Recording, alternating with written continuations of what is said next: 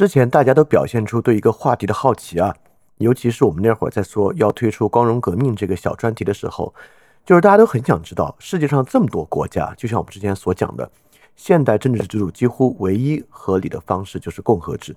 那么这么多国家是怎么样变成共和制并走向共和的呢？这是大家特别好奇的一个话题。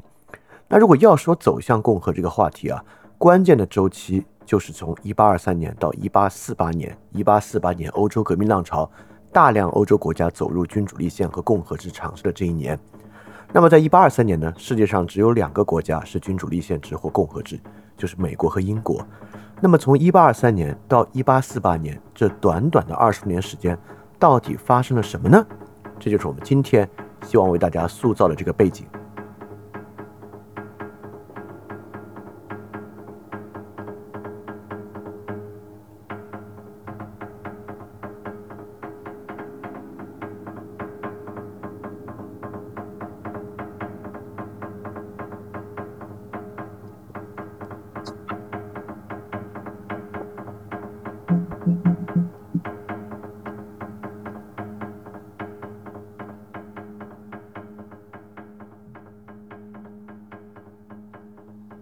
二点零主体节目都配有讲义，讲义可以在 flipradio.dot3adisc.dot.com 下载。然后，如果你听到节目之中听到一声钟声的话，就代表讲义需要翻页了，跟讲义一起看更加方便。大家这晚上好啊，欢迎收听新一期的饭店二点零节目，我是李厚成。这个呢是我们饭店二点零第四章的第十期节目。第十期节目呢依然是一期偏重史实的节目。我们说的呢是从。一八零零年到一八四八年期间的史实，为什么结在一八四八年而不是结在一八五零年呢？原因啊，可能很多人很多同学也知道，一八四八年呢，欧洲爆发了一轮革命，这一轮革命呢几乎席卷了全欧洲。这一次席卷的结果呢，是很多欧洲国家开始尝试走上君主立宪制或者共和制，所以一八四八年是一个特别关键的节点。很多时候呢，也把它称为这个革命之春。因此啊，为了了解为什么会发生一八四八年的革命之春，以及这个与每个人有什么关系，也就是说，一八四八年革命之春是一场立宪革命。这场立宪革命呢，自然呢，这个立宪革命就不同于这个古代王朝革命啊，是由少数人发起的。那么立宪革命呢，自然就与更多的人有关系。那么欧洲人的心态等等，自然也产生了很大的变化。那我们就要明白发生了什么，才能够明白这种变化是怎么来的。尤其是啊，介绍史实的原因，就是我们不希望这个变化落在理论上，希望这个变化落在可以经验的东西之上。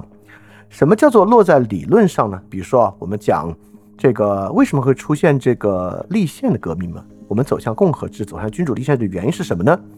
从理论上讲呢，我们过去经常听到啊，是因为这个资本主义对封建主义的克服。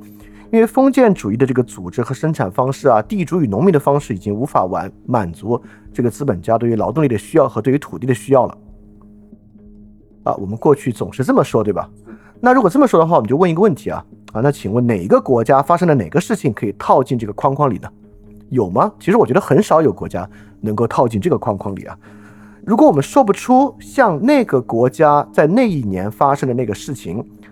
那我可以说句实话，这种历史框架、这种模式其实没有任何意义，啊，没有任何意义。一个很大的原因就是，实际上在历史之上，我们是不同的国家之间是互相模仿的，我们不是按照某一个理论来指导或者进行一场运动，更多的时候呢是进行模仿。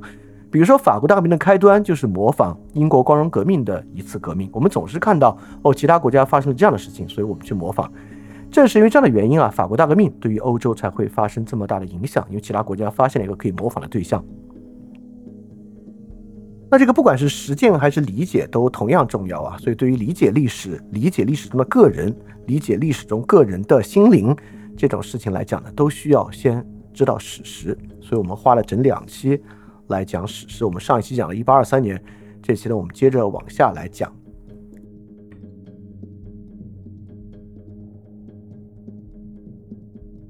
实际上的情况会出乎非常多人的意料，因为我们之前讲啊，我们讲到这个共和制、共和联邦制的时候，我们讲到，这个共和制或者甚至联邦制是现在世界上绝大多数国家采用的方法。就连这个 North Korea 也管他们自己叫这个民主主义 Republic，对吧？他们也说他们是个共和制的国家。所以共和制呢是当代世界政治的几乎唯一答案，几乎唯一的答案。但是呢，到一八二三年啊，这个世界上真正在运转的共和制或者君主立宪制国家依然只有两个。到一八二三年，这个世界上只有英国和美国是两个正在运转的共和制和君主立宪制国家。英国是君主立宪制，美国是共和制。而且从这一点上啊，大家听美国那期节目也知道，美国为什么会采取这样的体制，跟英国的关系是很大的。很大程度上，美国是在模仿英国的制度，包括两院制啊等等的东西。那除了美国和英国之前呢，还有一个很可惜，很可惜呢，就是波兰立陶宛联邦。波兰立立陶宛联邦也是一个实现共和制的很大的一个政治实体，而且他们实现共和制的时间啊，远远早于大家的想象。波联波兰立陶宛联邦实现共和制是从一五七三年开始的，啊，这个是真正的古典共和制传统。很可惜，这个国家在一七九二年被俄国、普鲁士和奥地利瓜分掉了。所以说到一八二三年呢，就只留下了美国和英国。当然啊，说可惜，当然我觉得没那么可惜了。还有就是法国，对，法国在法国法兰西第一共和国的时候呢，是建立了共和制，但到一八二三年呢，又是一个绝对君主制国家了。好，那我就问现在在各个群里的同学一个问题啊，我们之后可以稍微加一点点，加一点点这样的互动。这个共和制和君主立宪制有相似性吗？如果有的话，共和制和君主立宪制相似的是什么？谁能说得出来吗？对，已经有人说出来了，非常好，有个人说的特别准确啊，其他人就不用说了，就是对于行政权的限制，他们很大的一个重心就是对行政权的限制。所以你看，这个时候我们就要对你有历史史实，你就能说得很明白，对吧？君主立宪制，英国光荣革命限制什么呢？限制是国王在战争中的征税权。新发明的这个权利是什么呢？上下议院是立法权。所以君主立宪制在英国的标准模式啊，是用立法权限制行政权。那美和美国这个共和制的国家，他们要做的什么呢？他们首先啊，这个他们的起点就是对于英国的绝对王权这种行政权的限制。他们自己建立这个制度呢，依然啊。非常强调对于行政权的限制这回事儿，权力分立，对吧？所以君主立宪制国家很大程度上和共和制国家是很像很像的啊。有没有那个虚君，其实对这个国家本身没那么重要。比如英国现在依然是君主立宪制国家，有一个国王，你说它跟其他的这个共和制国家有多大的不同呢？其实没有多大不同啊。这些国家慢慢从国王具有行政权，到最后行政权也已经逐逐渐渐。被这个政府拿走，对吧？也到政府那边，国王就彻底成为一个虚君了。所以说，呃，说到底啊，主要就是限制行政权这一点啊。对于为什么我们要说限制行政权，而不是说权力分立呢？权力分立当然也很重要啊，但我觉得限制行政权在里面是更加重要的一个。与我们之前说的啊，这个现代权力进入现代社会之后，因为现代社会的庞大和复杂，其中一个最核心的权利就是行政权。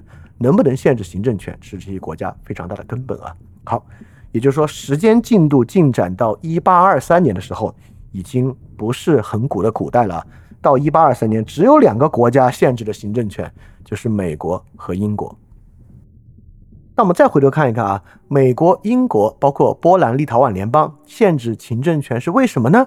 按照我们传统的那个教条啊，怎么会出现共和制呢？是因为资本主义。这个他去反对封建主义，难道在这些国家是因为资本主义发展吗？所以说，在一五七三年，波兰立陶宛联邦就发展了资本主义吗？那完全不是啊！波兰立陶宛联邦有什么资本主义啊？波兰立陶宛联邦当时组建成为一个联邦的很大原因是，他们其实处在欧洲的四战之地。如果大家知道，东欧那个地方，南边是巴尔干半岛，这个奥斯曼土耳其帝国，东边呢是沙俄，西边是欧洲，所以说是强敌环伺。所以波兰和立陶宛呢决定啊组建一个联邦，但组建联邦之后呢，双方的贵族采用了一种选王制。一般来讲啊是这个国王继承制嘛，我的儿子来当这个国家的国王。但波兰立陶宛联邦进行了一个选王制，就是上一任国王故去之后啊，谁来当下一任国王，是这个由议会选出来的。那议会选的国王在之后啊，甚至可以是外国的国王。我们选，我们选巴伐利亚人来来当我们的国王，那他来的自然是纯粹虚君。所以这个呢叫做君主共和制，甚至不是君主立宪制。当时波兰立陶宛联邦实行的就是这样的君主共和制，叫做选王制这么一种制度。所以可见啊，遏制国王的和英国的光荣革命一样，不是资产阶级，而是大贵族。很多时候呢，其实君主立宪制是贵族对于国王的限制，而不是所谓的资产阶级对国王的限制。那么，美国为什么要从英国独立出来，建立一个联邦共和制的国家？是因为资本主义嘛？其实跟资本主义也没有关系，对吧？当时美国这些上层呢，还是美国当地的贵族，或者说美国当地的不是这种世袭的贵族啊，是这种新兴的商业阶层或者地主阶层，很多都是南方种植园主啊，像华盛顿都是大庄园主。这些大庄园主呢，自然不是资本主义。而他们脱离英国独立，建立这个联邦共和制的国家，更大的动机是脱离帝国的边缘这么一个动机，对吧？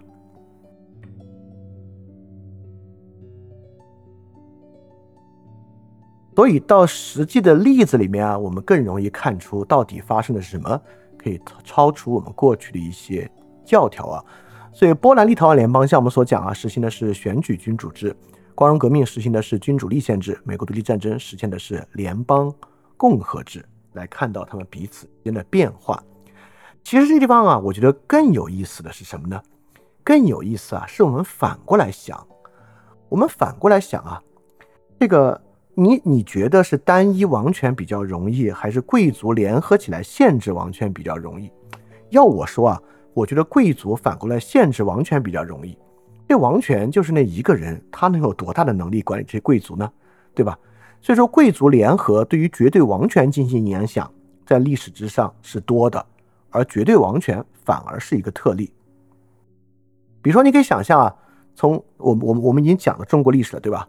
从汉武帝之后，尤其到东汉，这个东汉王朝可不就是各地的贵族豪族共同来对于这个刘姓的王室施加影响，对他进行限制的一个朝代嘛？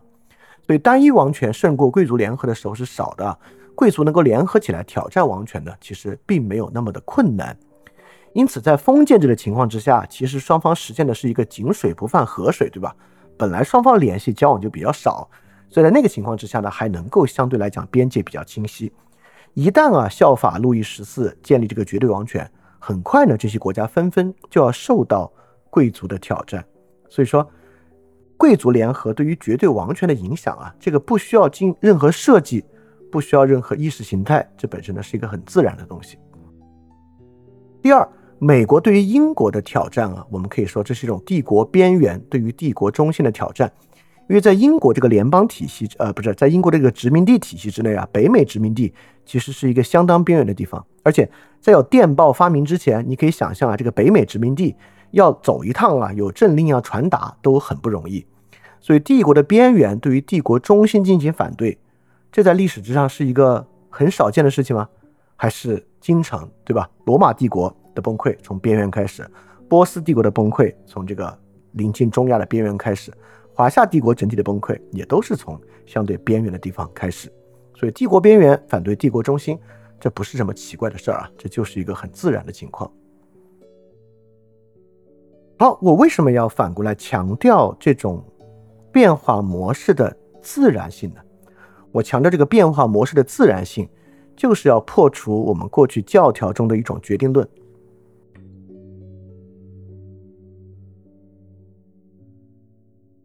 这种决定论呢，当然就是生产力的决定论，或者叫经济决定论。经济决定的贫乏是很强烈、很强烈的。所以你看，在经济决定论的视野之下。我们所讲到的这个贵族联合对于国王不受限制对外战争和征税本身的反对，对吧？这个是在波兰立陶宛联邦发生的事情，在英国发生的事情，在很多在法国就路易十四、路易十六发生的事情。那么发生的呢，就是这个国王因为要对外进行征战，所以说欠了高额的国债，在国内施加税务，然后因为这个税务征税的原因，爆发贵族或者其他阶级与国王的矛盾。啊，总的来讲，很多国家发生的都是这样的事情，所以这些国家的崩溃，这些国家的变革呢，很容易发生在一场大战之后，不管是三十年战争、七年战争，这个英法的百年战争等等等等之后，都包括一八一四啊，都很容易发生这样的事情。那么在什么意义之上，这种东西是封建制的生产关系不适应新的资本主义的生产力发展呢？我觉得实际看历史啊，就说不上。包括啊，这个我们也讲到，为什么英国会有光荣革命？为什么美国会使用英国式的方法？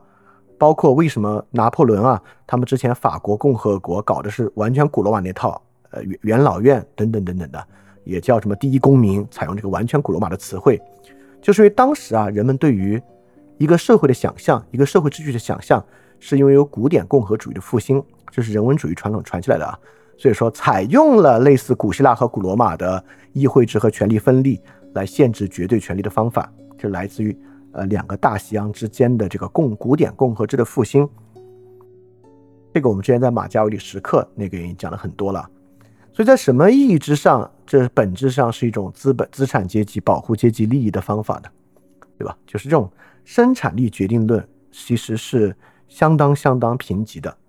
这种贫瘠点啊，并不是说我今天就是为了反这个教条，我多说这几句。这个教条啊，根深蒂固地印在了我们的想象之中。比如说啊，我举一个例子啊，我猜听的人马上脑子里像搭火线一样就能搭上来。就这个资本主义啊，跟这个封建主义啊，在经济利益上有什么矛盾，导致他们一定要推翻封建主义？有什么矛盾，对吧？我们过去的背过这个答案啊，矛盾的很多。你要非说有两个，第一个劳动力的争夺，对吧？这个封建秩序呢，这个农民啊，或者以农奴、以佃农的方式在为地主租种，所以资产阶级呢是。佯装解放他们，实际上把把他们变成自然劳动力，然后吸收进资产阶级的工厂里面。所以说，在劳动力上跟贵族有争夺。第二呢，在土地上跟贵族有争夺。这个资产阶级在新的这个工厂生产啊、原材料的掠夺啊等等等等，都会侵占到传统农业地主阶级的利益。所以说，要对他们进行颠覆。我们过去就经常说啊，这个矛盾是这样的。甚至有时候会影响你真正看待历史或者看待现实的方式啊！你觉得现在发生的事情也是这样的一个事情。所以说，矛盾这个事儿本来是一个可感的秩序，对吧？本来是一个跟事实高度相关的可感秩序。我刚才强调矛盾的自然产生，就是说，一个战一个战争打完了，国王为了打仗欠了一屁股债，然后最后要在国内加税。美国独立不就是英国七年之后加税吗？对吧？等等等等，一加税一起矛盾，起矛盾，最后想脱离，这个呢是一个在历史脉络中非常自然的一个解释，而且这种自然解释是多种多样的，不仅仅是战争收税这这一条路。今天呢，我们就是要介绍好多好多不同的方式，这些矛盾的多样性远远大于生产力冲突的矛盾。第二，制度的产生啊，更没有必然性。就制度的产生，比如说共和主义不是一个必然产生的秩序。如果没有人文主义的古典共和复兴，很可能我们人类历史走上一条完全不同的道路。今天不会全世界每个国家都管自己叫共和国。现在我们全世界管自己叫共和国，和欧洲的这个呃人文主义复兴中间的这共和主义的复兴有非常大的关系。这里面是没有受到经济决定论的影响的。你看啊，实际上第一。马克思说的呢，他那套东西啊，中间的环节呢是错误的。他从这个奴隶制到封建制到资本主义到社会主义，不管是我们这边从两从这个春秋战国到秦汉，或者欧洲呢从中世纪到十七世纪之后，实际上走的呢都是从封建制到绝对王权的过程，对吧？很明显啊，在这个封建秩序之后有一个绝对王权的过程，只是在我们这边这个过程非常漫长。在欧洲这个过程晚一点点啊，当然我也不是说绝对王权就具有某种必然性，只是说这个如果你忽略掉这个绝对王权存在这个过程，把前后这个封建和资本主义联系到一起，这是不合理的，这是不合理的。这里面还有一个特别重要的启示，就是从绝对王权到共和制也不是一个单向过程，好像历史有一个方向，历史有没有方向是个很复杂的问题啊，但至少。我们能够看到，在十九世纪导致绝对王权出问题的那些麻烦事儿，尤其是技术领域所出现的麻烦事儿，治理的成本和治理的效率，在今天这个技术加持的情况之下，都得到了克服。所以说，今天的技术水平比起十九世纪，其实更适合绝对王权和超大的帝国。因此，历史并没有一个决定性的单向方向。我们曾经在欧洲克服了绝对王权和超大帝国，今天我们就不会走回头路，没有这么一回事儿。就是今天的情况更容易走上这样一条回回头路。所以说呢，我特别想用矛盾与想象的这一组来替代过去我们的教育中一贯形成的这种决定论。什么叫矛盾和想象呢？矛盾就是说啊，这个东西有什么问题，它都没有那么大的深度。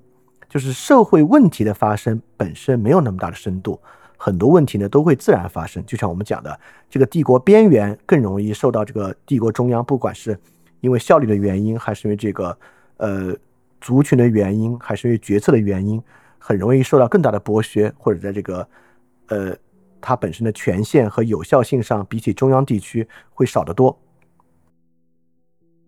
这不是谁的意志决定的，这就是距离决定的，这就是。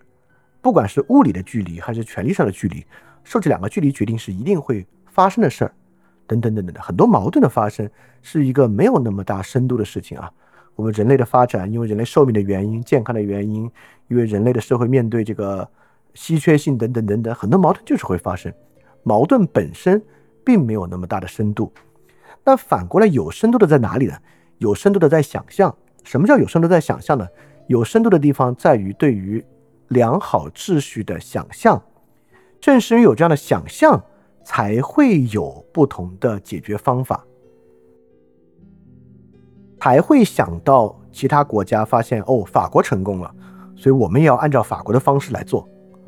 这种想象不是纯理论的，呃，甚至不太可能是纯理论的。这个想象多半是其他国家的一个实际经验，啊，这个是很重要的一个事情啊。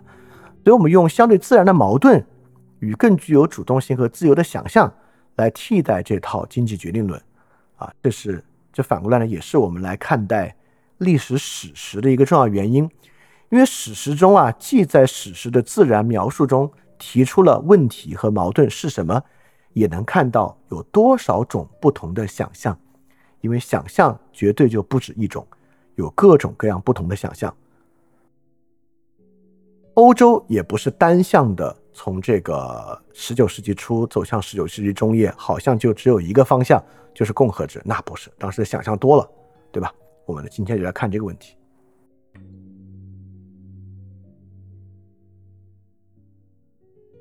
好，既然要说到史实啊，那我们就要说到啊，我们说到一八二三年啊，只有英国和美国两个国家实现了对于行政权的限制，有这个君主立宪之后共和制。那我们反过来就要看啊，其他的国家是什么样的，在他们的想象中是什么样的？那我们就一个一个来看啊。比如说法国，法国不是在拿破仑战后吗？拿破仑战后不是有欧洲协调秩序吗？当时法国是战败国，所以欧洲协调秩序给法国安排了一个制度，就说好，你打败了，现在你要王朝复辟，王朝复辟之后呢，你必须怎么做呢？当时啊，维也纳会议要求路易十八。在复辟前必须推行一部宪法啊！首先，这是一个比较奇怪的事情啊，因为我们说了，这个神圣同盟包括以这个梅特涅主导这个欧洲协调体制，希望维护的是欧洲的绝对君主制。既然他们想维护欧洲的绝对君主制，那干嘛让路易十八颁布一部宪法呢？他直接让路易十八去当这个绝对君主不好吗？对吧？可见啊，当时梅特涅他们是非常脑子里是非常现实的。因为法国已经经历了大革命，经历了大革命之后，再搞那种过去的绝对王权，其实已经不可能了。就是再搞那绝对王权，人们就是法国的人是绝对不会答应的。所以在这个时候，如果法国要维持秩序呢，就必须有一定的立宪制。所以法国呢，当时就颁布了一八一四宪法，我管它叫什么呢？我管它叫非议会制的君主立宪。它长得有点像英国的这个两院制，它确实模仿了英国的政府，建立一个上下两院制的立法机构——众议院和贵族院。但是呢，它跟英国的两院制差异非常大，大在哪里呢？它的众议院啊，确实是由选举产生的，但是谁有选举权呢？不是谁能去选这个议员，而是谁有资格去投票选这些议员。选的人啊，选举团必须每年缴纳的税额要满三百法郎。如果你要当议员，必须每年缴纳的税额呢要满一千法郎。当时主要的税务啊，其实就是地产税，所以不管是议员还是能选议员的人，都已经仅仅限制在了最富有的地主之中。所以说，一八一四宪法法国这个选举的范围，其实比啊之前这个三级会议还要小得多得多。这是众议院啊，贵族院呢完全由国王来选，所以国王选人来构成这个上议院。一般谁要操纵议会都是这么个方法。像这个泰国上议院全是军政府来指定，也基本是这么一个方法。那么这个时候呢，要立法就容易了。所以说我们呀，决经决定啊，这个法律必须通过这个两院的同意。但是呢，通过哪一院的同意，法国的宪法就没有指定。所以国王呢，能够在任意议院中提出法案。所以国王如果想通过一个必胜的法案，那直接在贵族院提不就完了吗？Except 一种法案就是税法，税法只能在众议院提。所以法国兜了一大圈，一八一四宪法有两院议会，但两院议会其实只拥有唯一的一个权利，就是众议院可以审查税务。啊，这跟英国的议会制就完全是不同的。所以法国当时的情况呢，是非议会制的君主立宪。建立了一个这样的体制啊，那除了法国之外呢，其他国家，尤其是这几个神圣同盟的国家，几乎都是绝对君主制，包括奥地利、普鲁士、沙俄，都是绝对君主制国家。在从一八二三年到这个一八四八年的过程中啊，他们都经历了两任的这个皇帝。在奥地利呢，是从弗朗兹一世到斐迪南一世；从普鲁士呢，是到威廉三世到威廉四世；沙俄呢，从亚历山大一世到尼古拉一世。为什么要写这些人呢？对吧？也既然是绝对君主制嘛，这个君主的性格和君主的看法对这个国家的影响就非常大。比如说普鲁士啊，威廉四世比起威廉三世就是一个保守的多得多的人，所以普鲁士最后出了很大的问题啊，和这位威廉四世的是脱不开关系的。啊，那西班牙呢，就是从绝对君主制，大家可能还记得啊，西班牙当时不是这个法国的盟友吗？但法国的盟友，法国不是。最后，虽然西班牙是法国盟友啊，但法国认为让西班牙这个国王在任好像也不太好。拿破仑就想啊，干脆直接让我弟弟去当这个西班牙国王好了。最后，拿破仑不是把自己的弟弟叫到西班牙去当国王吗？因此，传统西班牙的保皇党和保守势力就开始跟拿破仑斗争，对吧？就是著名的半岛战争。那半岛战争为了要求这些贵族来支持他打这一仗啊，半岛战争过程中，这个国王啊，斐迪南。不是承诺要建立君主立宪制吗？不是还颁布了宪法吗？结果打赢一上台，他马上翻脸，对吧？他马上翻脸，撕毁宪法，建立了绝对君主制。建立绝对君主之后呢，其实一直有很多的起义啊、反抗啊。然后到他死之后，一个西班牙伊丽莎白二世是一个很年轻的一个一个公主啊，就任当女皇。玛利亚王后摄政，摄政之后呢，玛利亚王后是一个自由派，所以西班牙呢走向了立宪的制度。意大利啊，当时还不是统一的国家。意大利呢，从南到北分成三块，中间那块呢，就是今天罗马，大概在意大利中间。当时呢是教皇国，教皇国呢是一个比较特殊的这个机制。教皇国南边呢是两西西里两王国，就是那不勒斯王国和西西里王国合并之后的国家。意大利北部呢就是伦巴底呀、萨佛伊啊等等这些国家。意大利北部啊，跟意大呃跟这个欧洲本土连接比较多，经济比较发达。当时的意大利啊，北部是有议会的君主制，但却没有宪法。没有宪法，有议会，大家也能想象吧？就是地方自治嘛，地方自治有议会，有一定权利，但是并没有以立宪的方法确定下来。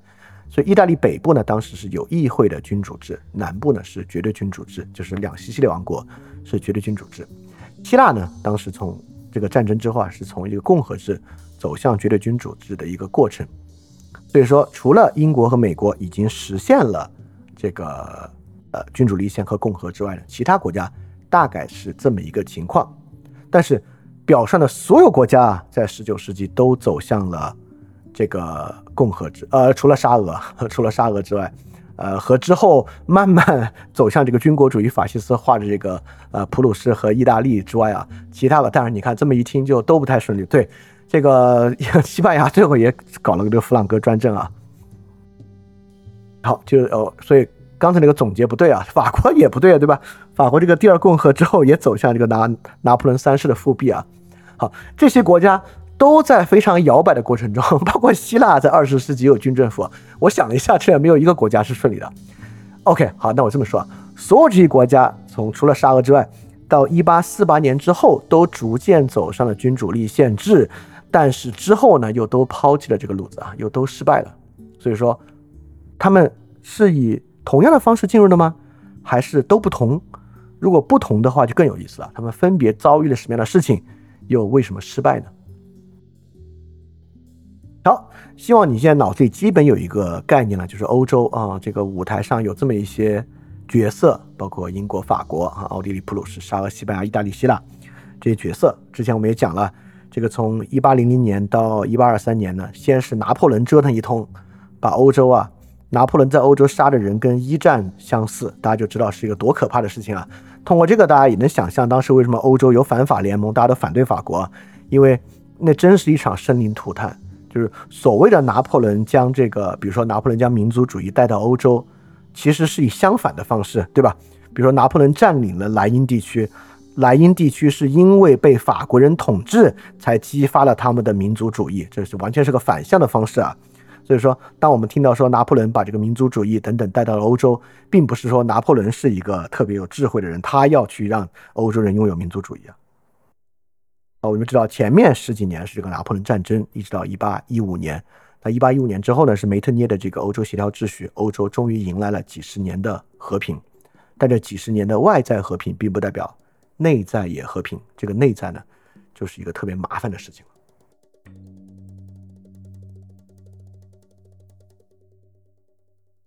所以我们要考察的是什么呢？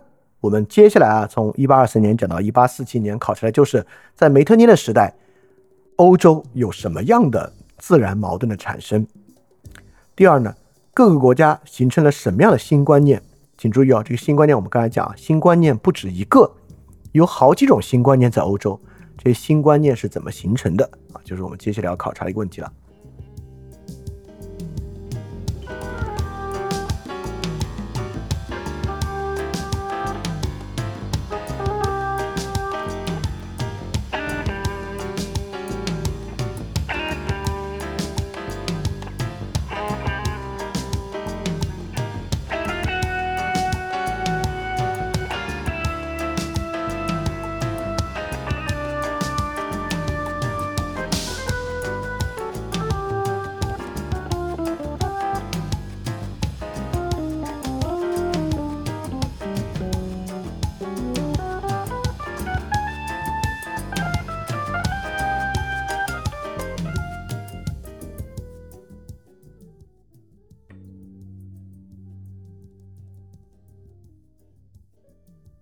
好，我们上次说到末尾啊，末尾是什么呢？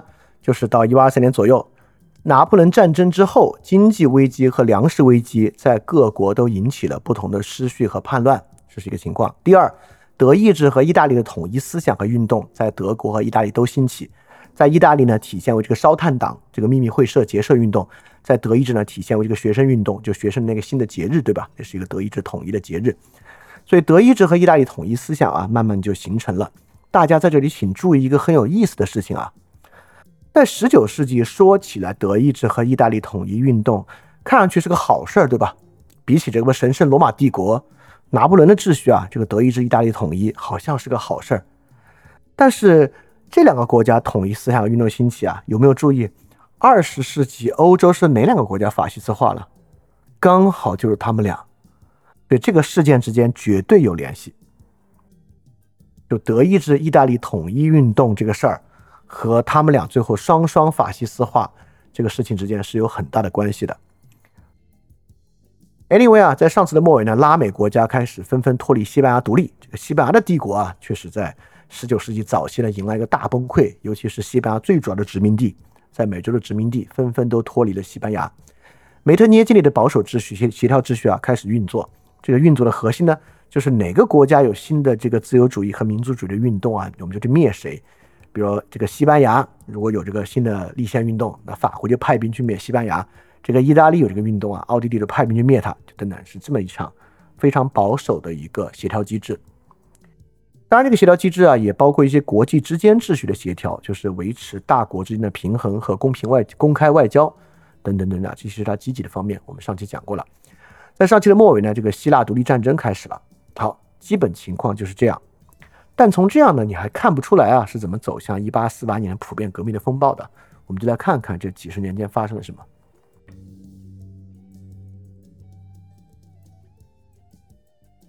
那么从一八二四年开始啊，一八二四年的路易十八死了，法国的查理十世上台。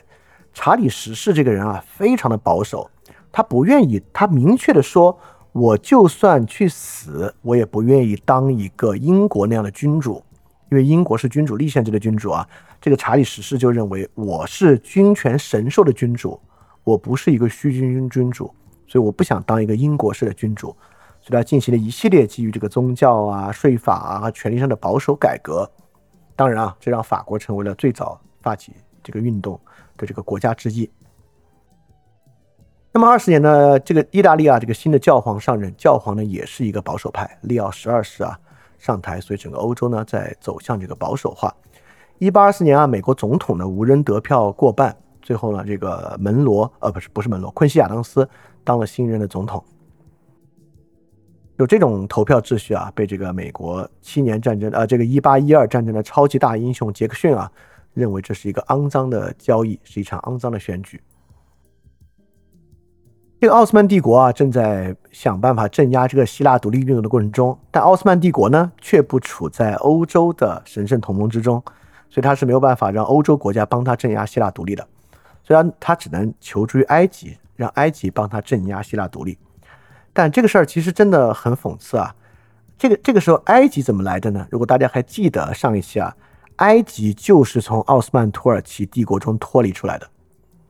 埃及那个地方本来是奥斯曼土耳其帝国的一部分，但是脱离出来之后，形成了一个半独立的自治国家啊。所以这个时候呢，他被奥斯曼土耳其寻求啊，要来帮奥斯曼土耳其帮助镇压希腊的独立运动。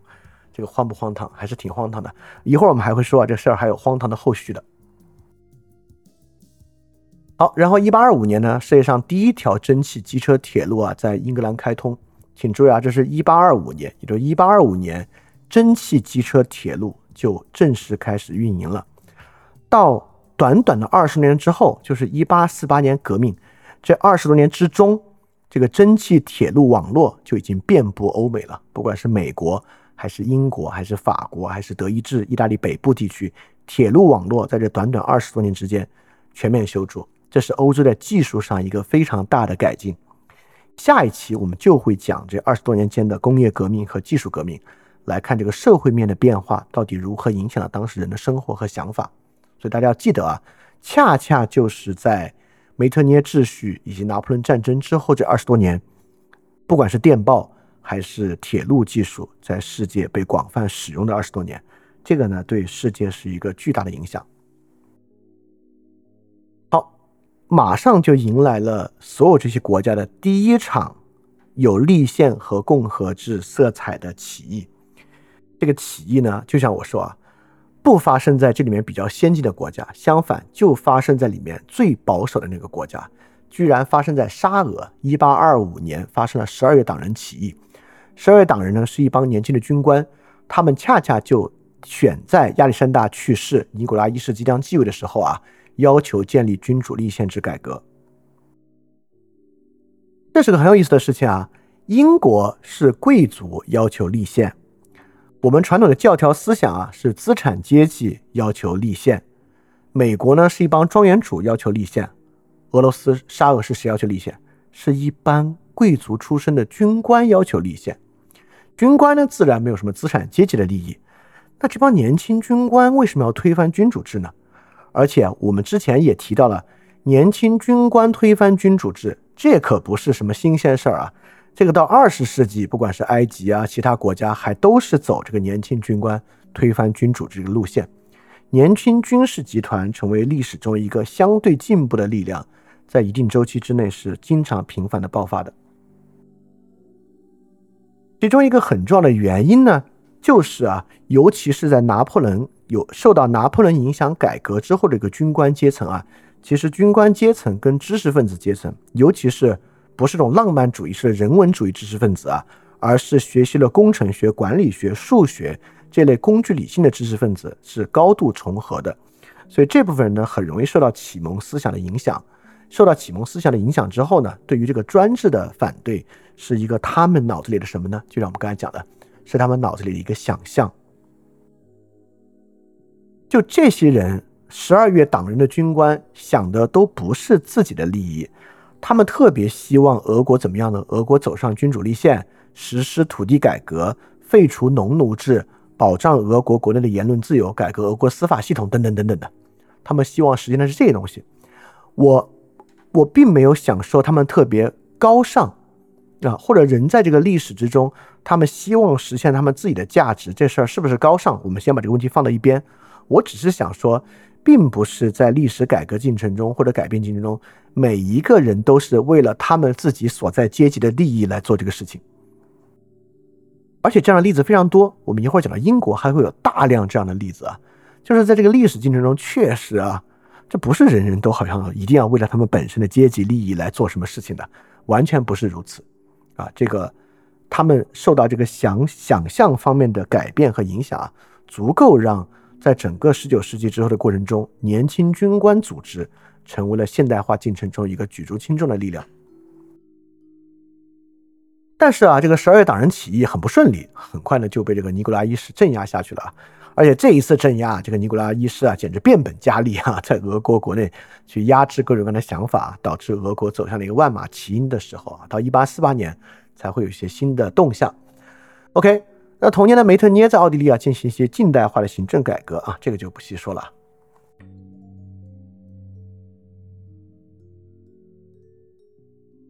好，然后是二六年到二七年啊。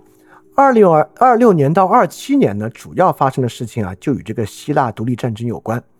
首先啊，我说一个希腊独立战争有意思的点啊，希腊因为作为奥斯曼土耳其的领土已经很长时间了，所以说到上一次啊，有欧洲人在希腊当国王，还是一四几几年的事情啊，早的已经不得了了。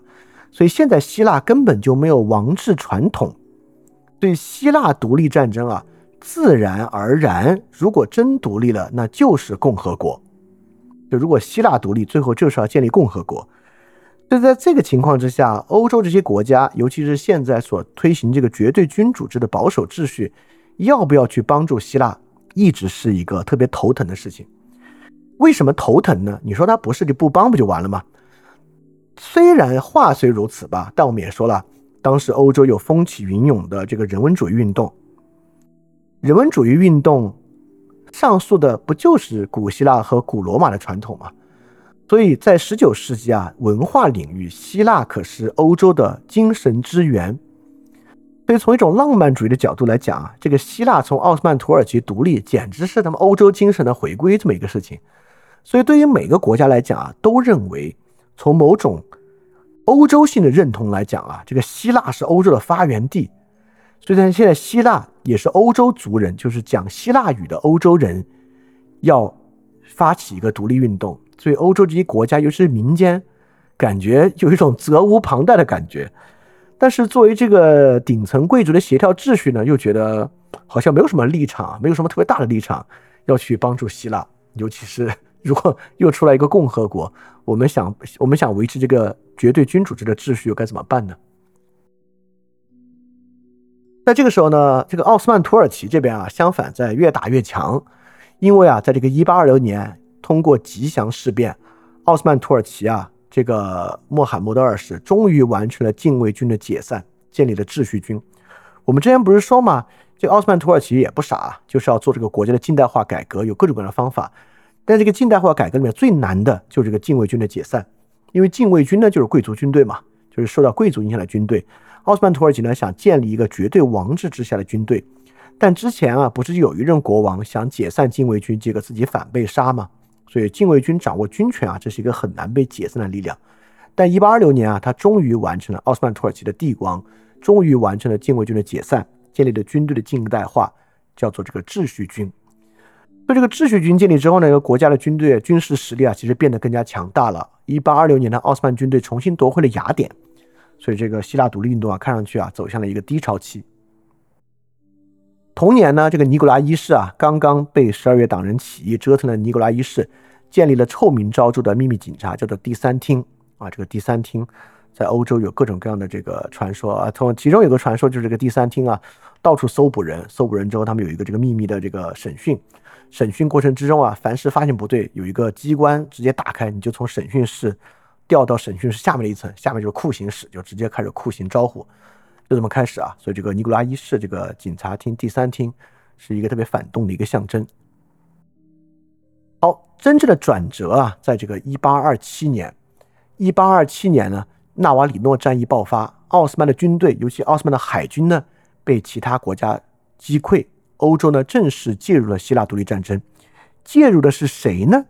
介入的呢，并不是普奥俄，而是英法俄，就英国、法国、俄罗斯介入这个战争。其中啊，最想做的呢，当然就是英国。为什么呢？我们说啊。之前啊，在做欧洲协调秩序的时候，英国不是实施了光荣孤立政策吗？就是说，英国人觉得他们在欧洲进行的这些反对立宪和反对共和，这个是反动的事情，所以英国退出了神圣同盟，退出了欧洲协调秩序。就英国人来讲啊，支持一个共和制的国家是没有任何心理负担的，甚至对英国来讲呢，这是一个正义的事情。而英国要的是什么呢？英国要的是海权。英国呢要的是地中海航路的安全，所以说希腊呢是地中海东侧，就是地中海到安纳托利亚半岛等等区域非常重要的一个海一个海岸和一个贸易的中枢。所以对英国来讲啊，如果能够通过击溃奥斯曼土耳其的军队，帮助希腊独立，未来呢争取到巴尔干半岛的最南端是英国的盟友，那对于英国的航海商路是大有裨益的事情。所以英国本身呢有很大的动机介入这么一场争端。既有利益的动机，也有价值观的动机，所以欧洲国家呢，终于介入希腊独立运动呢，迎来了转折。同年啊，这三个国家签立了伦敦条约，还没有奥斯曼土耳其啊，就是英法俄在介入之前签订了伦敦条约，奥要求最后奥斯曼土耳其需要给予希腊自治权，就我们以打到奥斯曼土耳其给希腊自治权为我们介入的终点。这个时候呢，普鲁士和奥地利啊，只能袖手旁观。他们呢是没有能力让这个英法退军的，这处于这个协调秩序能力之外的事情啊，又已经不是欧洲内部秩序了，所以说这个很无奈的事情。同年呢，法国开始啊，就是攻击阿尔及利亚的海军进行北非的殖民。阿尔及利亚呢也是奥斯曼土耳其帝国的版图，所以你明白了，法国为什么要掺和呢？对吧？法国为什么现在要掺和打这个奥斯曼土耳其呢？是因为法国想图谋北非。法国要去侵占属于奥斯曼土耳其的阿尔及利亚。好，你说这个俄国呢，为什么有动力要掺和呢？哎，俄土战争嘛，我们说这个俄土战争，从俄国强大之后啊，每隔七到八年都要打一次，所以打奥斯曼土耳其，俄罗斯当然是想参与的了。好，所以因为这样的一场干预啊，那希腊独立运动呢迎来了转折。那同年在美国的事情呢，就是我们讲这个铁路的开设，在美国也开始了。一八二七年啊，从巴尔的摩到俄亥俄的铁路开建了。这个巴尔的闭摩呢，在美国的东海岸；这个俄亥俄呢，在美国的中部，就是美国西进运动中非常重要的一环。所以，巴尔的摩到俄亥俄的铁路开建，其实是连接美国东部到中部，也延伸了美国西部的一个重要铁路干线。所以，美国铁路快速扩张的周期也从这个时候开始。哦，还有一小点补充一下，就是这个也跟技术相关。就这场欧洲介入的这个纳瓦里诺海战，是世界上最后一次纯粹帆船参与的重要海战。之后的海战啊，就都跟这个蒸汽动力炮艇有关了。就纯粹风帆舰打的最后一场大型海战就是这场海战啊。之后军事的历史也将在技术的变革下发生改变。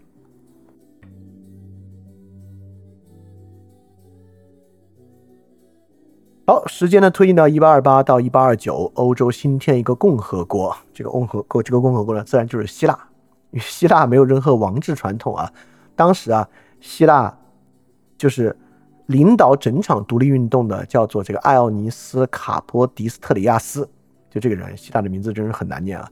这个卡波迪斯特里亚斯就成为了希腊的首任总统。在这个时候呢，有另一位总统啊，也非常值得关注。在一八二四年啊，没有选过的杰克逊，在一八二二八年呢，当选了美国总统。杰克逊当选美国总统是一件大事啊，这是平民主义政治的崛起。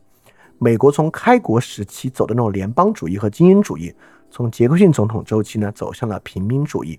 好，请注意啊，这里平民主义是一个特别重要的事情，因为美国平民主义政治崛起之中一个很重要的举措就是各州扩大选举权。既然平民主义政治反精英嘛，那自然与扩大选举权有关。好，那欧洲这些国家君主立宪制改革要做的是什么呢？还是扩大选举权？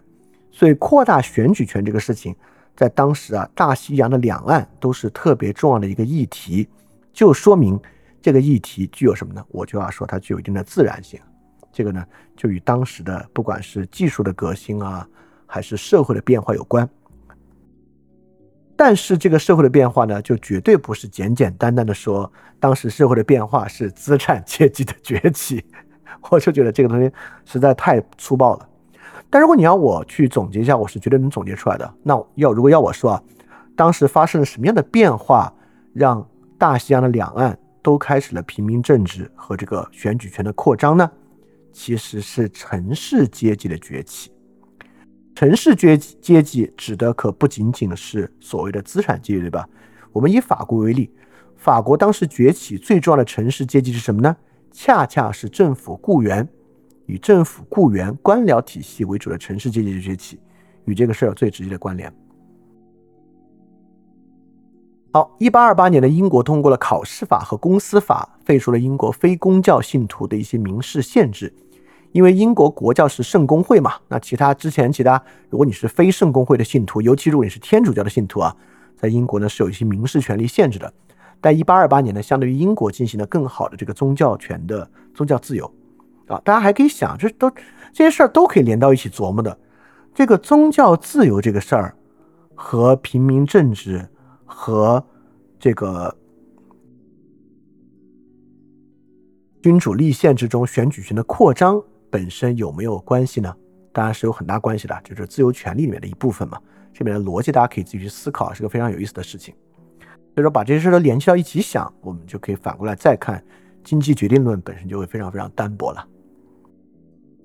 那么当时促成啊这个希腊呃建立共和国，从这个奥斯曼土耳其中脱出的呢，除了这个三国的这个海军干预啊，还包括陆军的干预。法国在一八二八年发动了一场摩利亚远征。因为法国离这个希腊其实还蛮远的，但法国一共发动了四个旅远征摩利亚，进军伯罗奔尼撒半岛。当时啊，埃及已经在帮助奥斯曼土耳其打希腊了，但是看到这个情况之下，几乎是必败。埃及呢也从希腊撤军，所以希腊的共和国呢就在这一年建立了。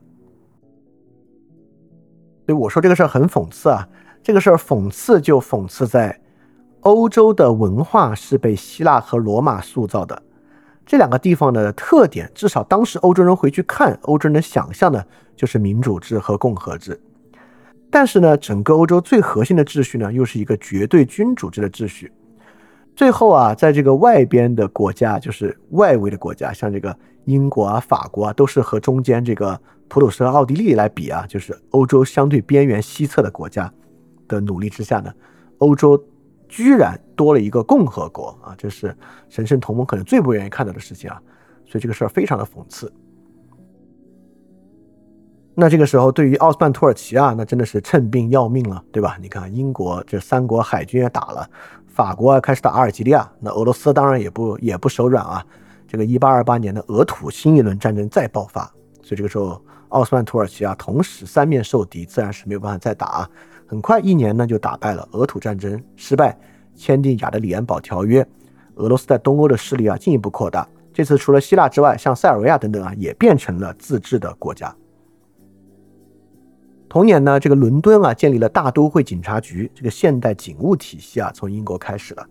打字机在美国那边发明啊，这个办公的技术啊大幅的进步。其实从这个周期啊都是新的技术快速落地的周期。而且新的技术很大程度上并不是我们想象的。如果我们要问一个人啊，工业革命最标准的技术是什么？很多人都会认为是蒸汽机，对吧？当然，蒸汽机的用处真的非常非常大，因为蒸汽机提供的是动力，那动力的驱动，这代表了人类的这个输出效率的提升。那输出效率的提升当然是一个特别根本的提升，就是只有有了动力，才有这个蒸汽机车，才有这个蒸汽轮船，这些才是大型运输的东西啊。但是在这个周期，除了蒸汽动力的发展之外，我觉得有另外一些东西也非常重要，尤其是基于工程学的一系列的东西，就比如说打字机。打字机是靠这个生物能驱动的，对吧？说这说的好听啊，说就靠人手驱动的，它是不需要有额外动力的。但是这是一个工程学的制作，但这个工程学的制作其实带来了很大的不同。一会儿我们还会说啊，还有很多工程学的制作，而且这些工程学的制作都有一个共同的特点，很大程度上都发生在美国啊，这一定与美国的这文化有很大的关系。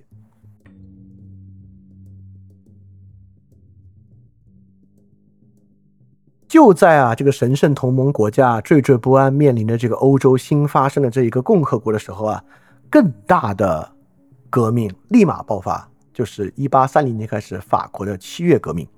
我们刚才讲啊，这个替代路易十八的查理十四不是一个呃宁愿去死也不愿意当英国君王的一个人嘛，做了很多倒行逆施的改革，然后这些改革呢，很快就让法国人不爽了。他在法国造成的问题啊，更多的是后拿破仑时代立宪派。和他的很大矛盾，所以查理十世呢，很快就在国内的这个风起云涌革命之下退位了。法国七月王朝开始了。七月王朝呢，是这个奥尔良地区国王所建立的一个王朝，而不是传统的波旁王朝。而在这个情况之下呢，法国也建立了君主立宪制。所以欧洲从西侧开始啊，慢慢慢慢建立了一系列君主立宪制的秩序。呃，同年呢，法国在阿尔及利亚开始全面统治啊，这个奥斯曼土耳其丢了自己在北非最重要的一块殖民地。同年，波兰反对俄罗斯的起义爆发。我们刚才讲啊，这个波兰立陶宛联邦不是在十八世纪末被三个国家瓜分吗？瓜分之后，这个民族主义当然在整个东欧地区也是在发展的。所以，一八三零年的，波兰反对俄罗斯的起义爆发。这这场起义呢，也被非常残酷的镇压。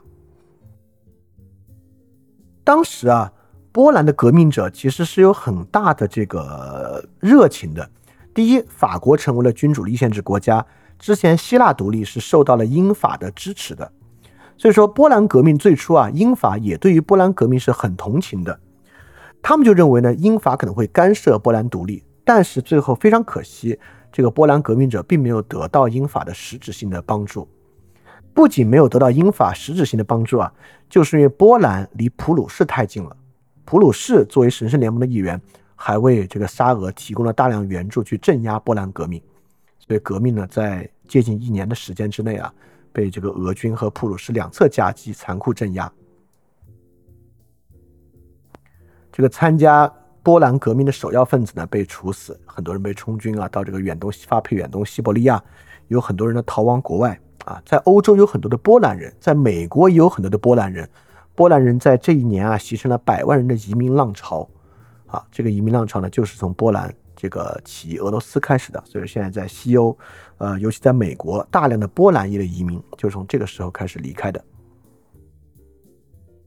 在这场革命之后啊，俄普奥三国啊就更加的保守了，三国更新了他们彼此的秘密协议，决持啊一定要维持三国现有的边界，在三国现有边界范围之内，如果发生新的革命啊，三国一定要合力去压制。好，这真是东方不亮西方亮啊！受到法国七月革命鼓舞的波兰起义没有成功，但是另一个起义却成功了，就是比利时的革命。就比利时呢，建立一个独立的君主立宪制国家。比利时是从哪里脱离出来的呢？比利时啊，是与荷是从荷兰王朝脱离出来的。这个荷兰王朝王国是怎么来的啊？当时呢，荷兰王国建立啊，是在普鲁士和法国中间的一个缓冲带，因为这个。拿破仑战争结束之后啊，这原来都是莱茵联邦的地区啊，这莱茵联邦的地区呢，就自然不愿意跟着法国，所以就建立了法国和普鲁士间的缓冲带，叫做荷兰王国。那这个荷兰王国呢，就包括了今天的荷兰和比利时，但比利时跟荷兰是很不同的。荷兰是欧洲最传统的新教国家，但比利时呢，跟法国比较像，比利时是一个天主教的国家，而且荷兰呢是一个荷兰以前是也是这个马车。王国海上马车夫嘛，是一个以贸易和商业为主的国家，而比利时呢是一个农业工业国，所以荷兰王国啊，不管从宗教上、从政策上，都跟比利时不对付，所以七月革命之后呢，比利时革命爆发，建立了一个独立的国家，背靠法国。当时啊，其他国家还想干涉，但是因为法国在背后为比利时撑腰，实际上干涉也失败了。普鲁士对于比利时独立的干涉失败，导致啊，这个荷兰王国一分为二。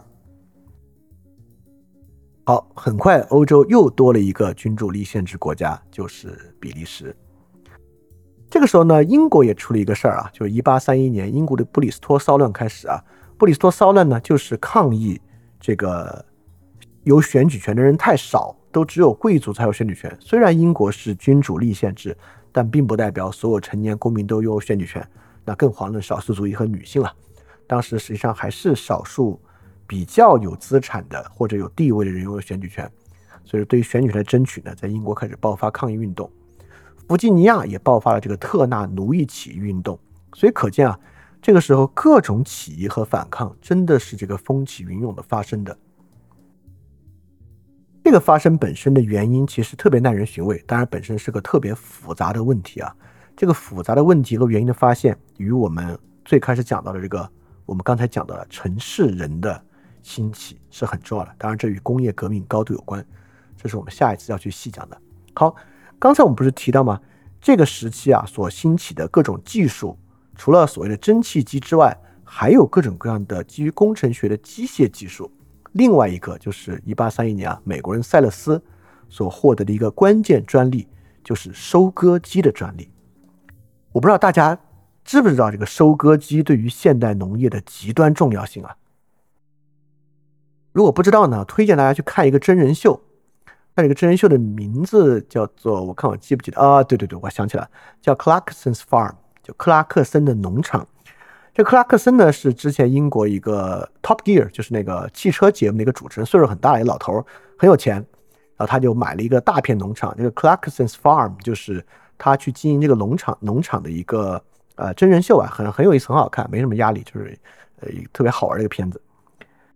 但透过这个片子呢，你能够比较知道这个农业和现代农业的一些进程啊。比如说啊，就种植这么大的区域，因为这个你看了这个 Clarkson's Farm 你就知道啊，收割的窗口期是非常短的。就如果要真的获得啊质量很高的这个谷物，这谷物必须在它的这个湿度在一定很小的范围的之内进行收割。呃，太晒，这个湿度太低，或者下一场雨湿度太高，都不能收割。所以短时间内要进行大面积收割，唯一的方法就是收割机。所以收割机这个东西确实是彻底改变了农业的一个东西啊。所以一八三一年就有收割机了，这也是一个在美国所发明的一个新的设备啊。所以美一会儿我们还会说啊，美国还有各种新的这个机械发明。好，一八三一年呢，这个失败的革命啊，不只有波兰革命，还有意大利的革命啊。意大利革命呢，被奥地利军队所镇压。希腊的共和国呢，也遭遇了很大的挫折。这个希腊共和国啊，因为共和国的总统啊，他们这个希腊不是这个共和国制嘛，所以就是总统制的。但因为各种土地改革啊，被贵族暗杀了，所以希腊的就进入了君主制。这写的不对啊，不是君主立宪制。暗杀之后呢，希腊的秩序开始出现问题，这个欧洲调停秩序啊，梅特涅又开始进入了，就为希腊指定了一位国王。希腊呢？短暂的共和制啊，在这个两年之后结束，进入了绝对君主制。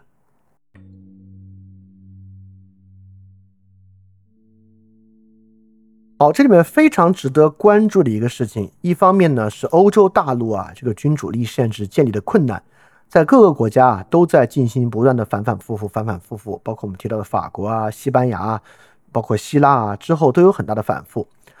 但是从这里面能看到另外一个国家真的很不同，就是英国。其实我们也知道啊，整个十九世纪是所谓英国的世纪，尤其是维多利亚时代。这个英国的世纪呢，既有英国的海上扩张和帝国殖民地的扩大，确实也有英国国内非常快速的调整和非常快速的社会改良。一八三一年不是英国刚有布里斯托地区关于这个选举权的抗争吗？一八三二年，英国的改革法令就通过，选举权呢就扩大了。在一八三二到一八三三年啊，英国有很多的改革，包括这个改革法令啊，就是选举权的扩大，包括一八三三年啊，英国通过了废除奴隶制法案，英国的废奴，这是全世界第一个主要国家的废奴啊。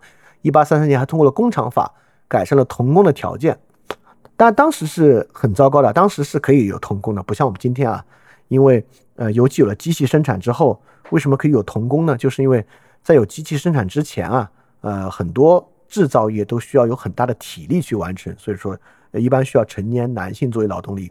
但有了机器生产之后啊，这个体力的部分由蒸汽替代，所以说要的就是纪律和细心。在这个时候呢，呃，也是经济收入更低，包括女性和儿童啊，就大量进入了英国的工厂，但本身造成了很大的问题啊。所以，一八三零工厂法呢，也改善了童工的一些条件。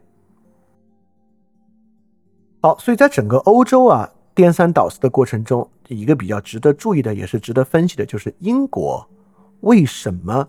有比较好改良的条件，对吧？这是我们之后会去细讲的。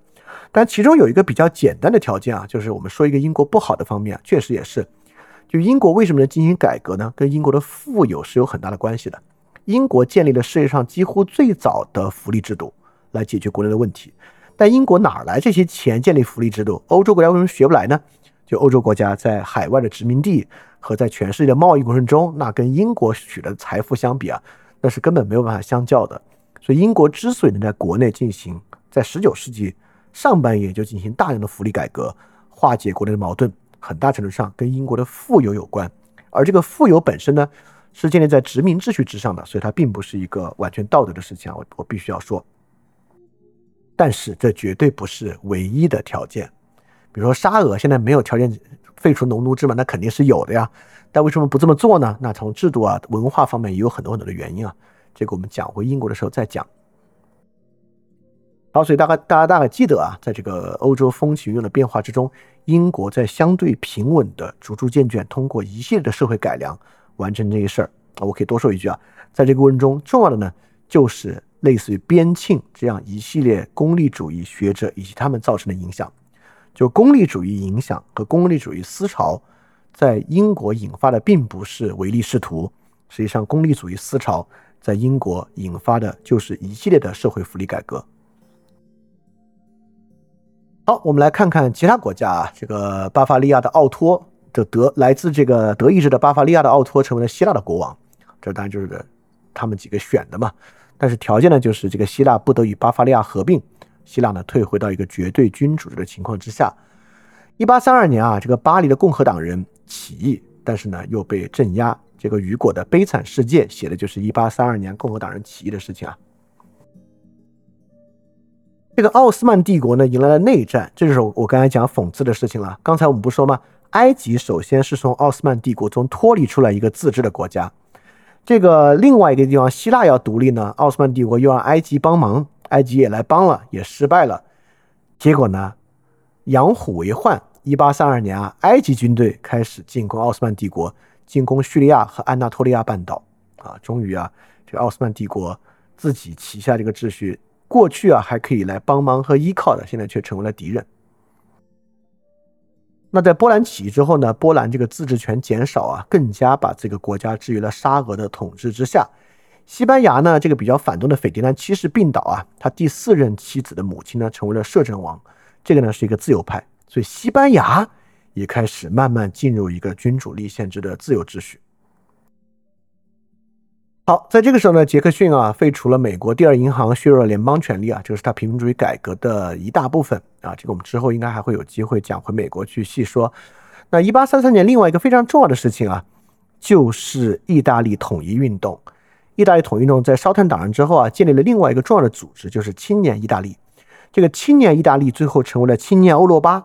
成为了一个扩散到欧洲的一场民主主义运动。这场运动的核心人物呢，就叫马志尼。这个马志尼就在一八三三年建立了一个青年意大利运动，所以意大利的这个统一进程啊，就在他的推动之下加快了。奥斯曼土耳其现在很弱啊，根本打不过埃及，所以只能把叙利亚和安纳托利亚的部分割让给了埃及。进一步呢，为了让他自己啊能够进一步防御埃及，竟然跟沙俄签订了防御联盟的条约。过去啊，跟沙俄打了几百年的仗，所以奥斯曼土耳其现在弱到啊，要去跟沙俄签订防御联盟的地步了。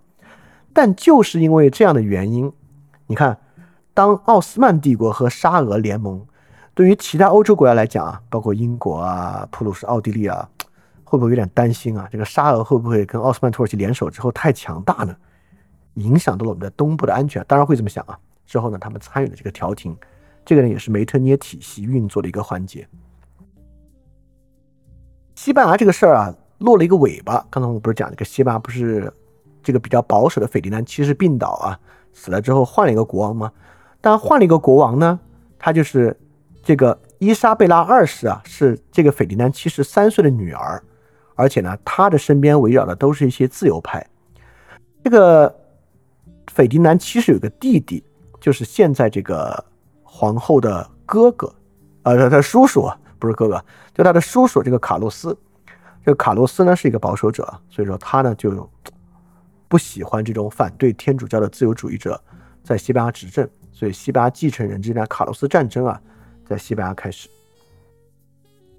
所以你可以看，所有这些国家走向君主立宪的过程都不顺利，不顺利的点。并不是封建主义者在和他们进行竞争，在各个国家是不一样的。而且大家一定要注意，在这个时候啊，与他们进行竞争的势力不止一派。我们之前讲这个雾月的文章就讲过啊，法国在七月革命之后的奥尔良王朝，反对他的奥尔良王朝的君主立宪者，反对他的是谁？两方都反对他，对吧？当时我们讲保皇党也反对他，就是。希望恢复波长王朝王朝秩序、绝对君主制的保皇党反对奥尔良王朝，共和派也反对奥尔良王朝，无政府主义者也反对奥尔良王朝。所以说，这个历史的情况还真不是这个进步力量对保守力量这么简单的二元秩序。在一个国家之内是有很多多元的秩序的，比如在西班牙，这个卡洛斯王朝啊，或者也不是王朝，没有进入王朝啊，这卡洛斯战争的卡洛斯这一方。其实他们对于所谓的自由主义最不爽的是哪一点呢？也不是立宪等等的，最主要的还是天主教的秩序。因为西班牙是一个特别保守的传统天主教国家，到今天西班牙也是一个主要天主教国家，所以卡洛斯想维护的是天主教的教会秩序，是一个宗教的理由，而不是一个我们认为的政治的或者是经济的理由。所以在当时的欧洲，问题的出现和理解的多样化啊，是超出这个经济决定论的。好，这里面我还要说一个非常重要的东西啊，就是意大利马志尼建立的这个意大利统一运动。意大利统一运动呢是一场民族主义运动。我们之前讲的希腊独立运动也是一个民族主义运动。波兰啊想从沙俄中独立出来呢，也是一个民族主义的运动。某种程度上啊，你可以说埃及从奥斯曼土耳其脱离，美国从英国脱离，都是某种程度上的民族主义运动。但是在这里，民族主义运动真的有两种很不同的民族主义运动。大家其实能发现啊，一个呢是独立运动，一个呢是统一运动。这个独立运动和统一运动在这边的区分是非常关键的。就如果你前面有认真听，你应该已经感受到它的关键在哪里了。搞独立运动的这些啊，都相对好一点；搞统一运动的都走向了法西斯化。搞统一运动的，就是意大利和德意志。所以说，对独立运动有倾向的人群和对于统一运动有倾向的人群，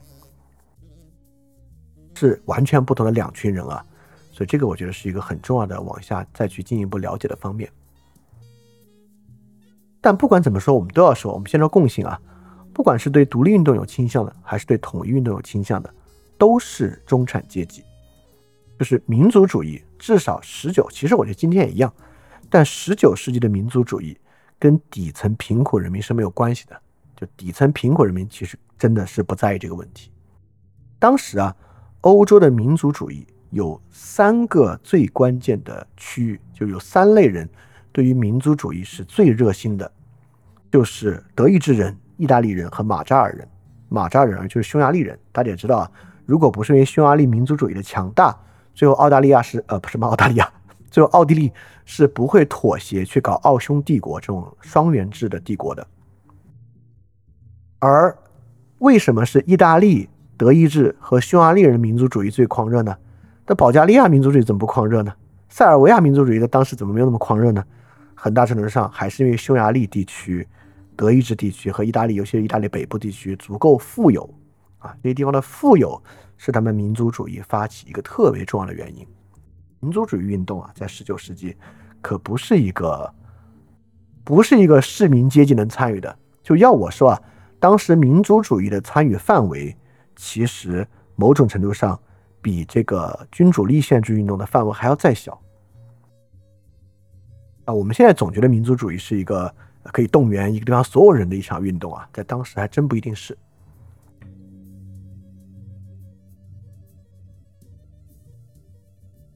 好，时间再往前推进啊，这个英国啊还在进一步的改革之中。一八三四年啊，英国通过了济贫法修正案，英国呢就建立了国家自治的济贫院，所以就是整个社会福利体系啊，对于最贫穷人的保障呢相对好了一点。当然。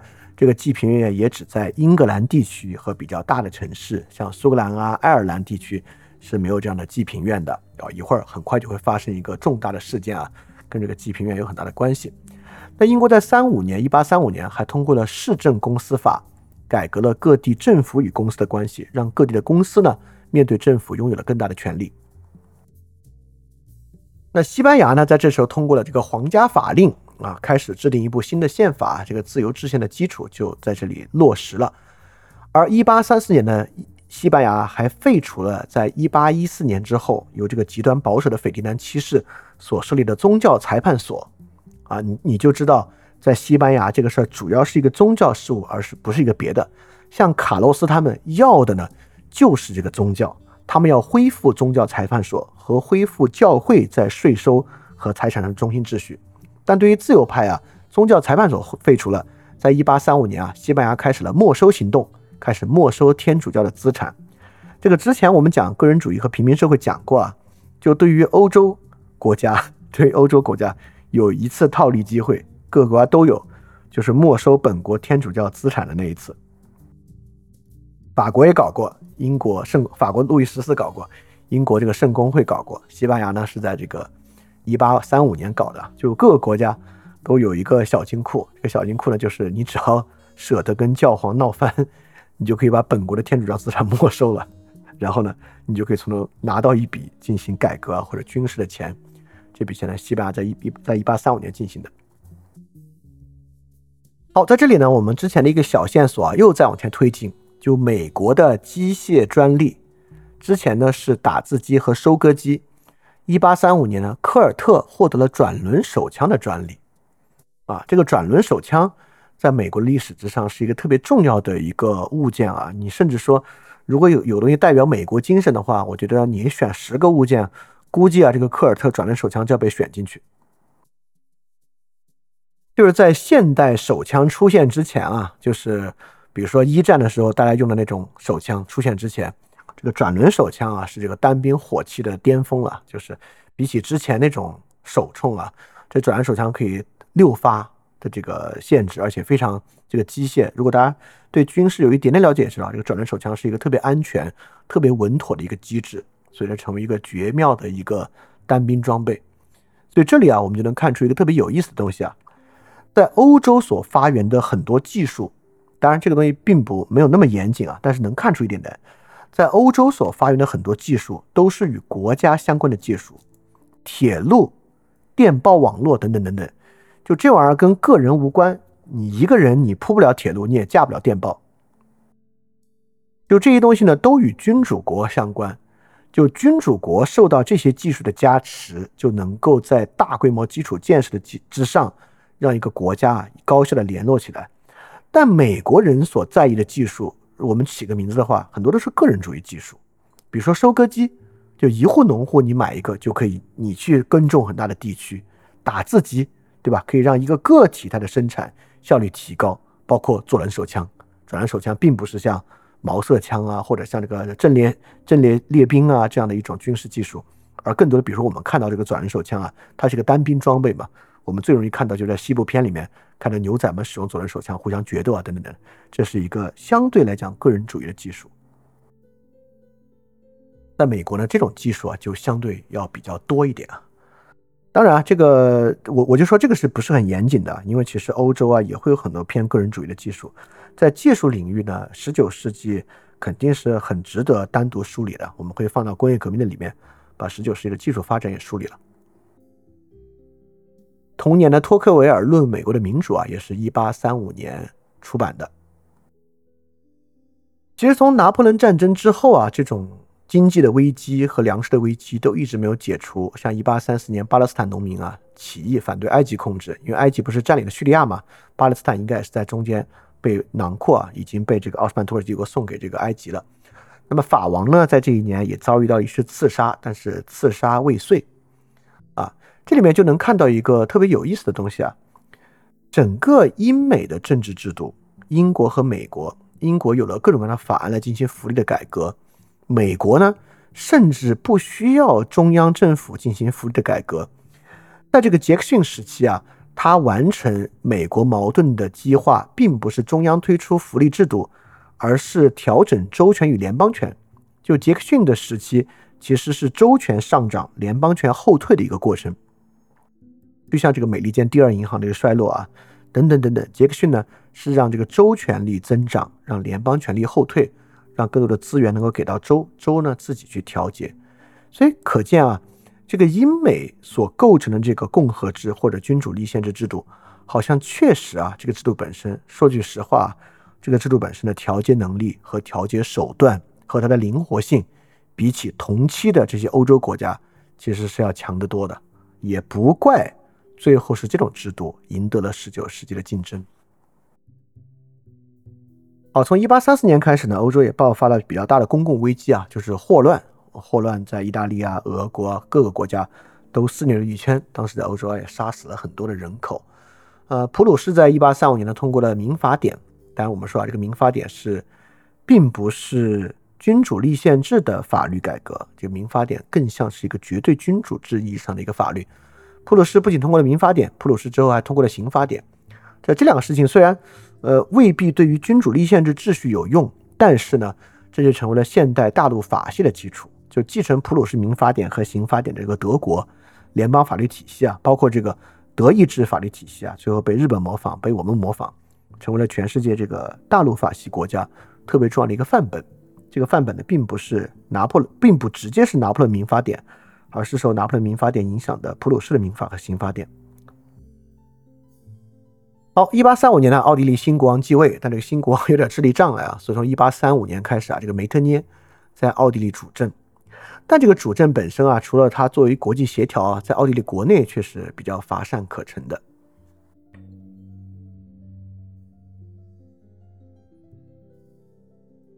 好，到这个一八三六到三七年啊，英国呢继续在大规模的更新之中。三六年呢，英国推出了婚姻法和出生死亡登记等等这个民事登记制度啊，这也是现代行政制度建立的很重要的一部分。然后这一年同就三七年啊，这个狄更斯的这个《雾都孤儿》出版。这个你你可以看，《雾都孤儿》其实就是一个批判当时英国这个工业革命之后童工制度的一个很重要的一本书，对吧？这好像还是狄更斯自己的这个童年经历写出来的呢。但确实在这样对矛盾揭露的最尖锐的时候呢，却是这个矛盾缓解的时候。我觉得其实，在很多地方都是如此啊。当这个地方的这个整个文化作品等等领域，对于它的矛盾开始非常直白、尖锐、深刻的揭露出来的时候呢。恰恰是这个地方矛盾开始进行缓解的时候，恰恰是那种看不到任何矛盾揭发的时候啊，那个矛盾可能才是最尖锐的。比如说啊，就在这个尼古拉一世的早期，实际上是很没有什么对于尼古拉一世等等事情很大的批判的。要进入到这个十八世纪中后期，各种各样的批判啊，才慢慢慢慢出现出来。那英国在同年呢，也建立了一个电报网络的这个。就是商业电报的网络在英国建立，同年的电报就相似的年份啊，电报系统在法国也推广，然后现代邮政制度呢，在法国也建立起来。就整个呃十九世纪上半期呢，就是各种现代制度落地的时期。好，一八三六年还出现了一件大事儿啊，跟思想高度相关。一八三六年啊，达尔文返回了英国，结束了他五年的海上航程和这个生物标本搜集。因此，从这之后啊，这个演化论、进化论。就慢慢要被达尔文提出了，这个东西啊，可是对十九世纪，尤其十九世纪后期啊，造成了重大影响的。社会生物学以及社会生物学基础上的人学，对于十九世纪中后期的影响是巨大的。这个到时候我们会细讲啊，大家知道这个时间，呃，大概有个框架就行了。好，一八三六年，德克萨斯从墨西哥独立啊，最后会并入美国。美墨战争呢，慢慢慢慢就要爆发起来了。这个杰克逊啊，不是要去限制联邦权力，兴起州权吗？但那个时候，由于经济学本身并不发达，所以各种手段呢都比较粗暴。杰克逊想到一个什么办法？杰克逊呢，为了遏制当时的通货膨胀，直接。对纸币进行了特别大的限制，因为纸币是联邦发行的。这个杰克逊讨厌联邦发行的一切东西啊。杰克逊规定土地只能用这个铸币买，因为铸币都是这个贵金属铸币嘛，要不是金币，要不是银币。他规定呢，土地就不能用纸币买。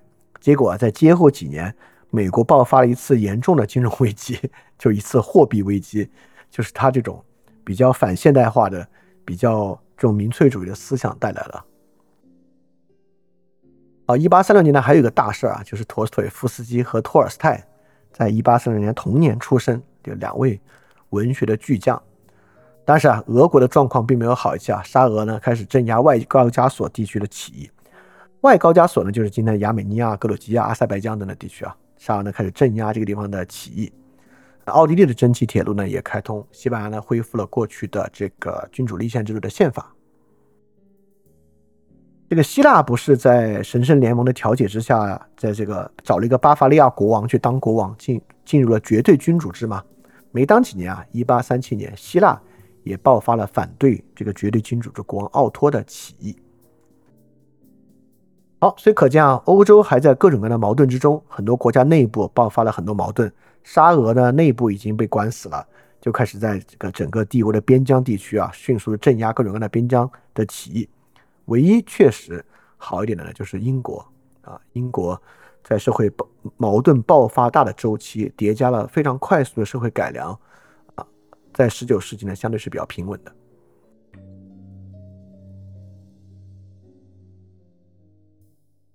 到一八三八年啊，其实就能看得出来，就是英国为什么当时会有比较快速的改良的方式呢？这也不仅仅是因为，比如说维多利亚女王特别英明，跟这没什么关系啊。或者这个议会制的运转特别好，其实也未必和这个事有关，还是跟社会能够充分的把他们的观点表达出来有很大的关系啊。在一八三八年，英国民间制定了一部人民宪章，这是英国宪章改革运动，就一八三二年之后的一个新的趋势。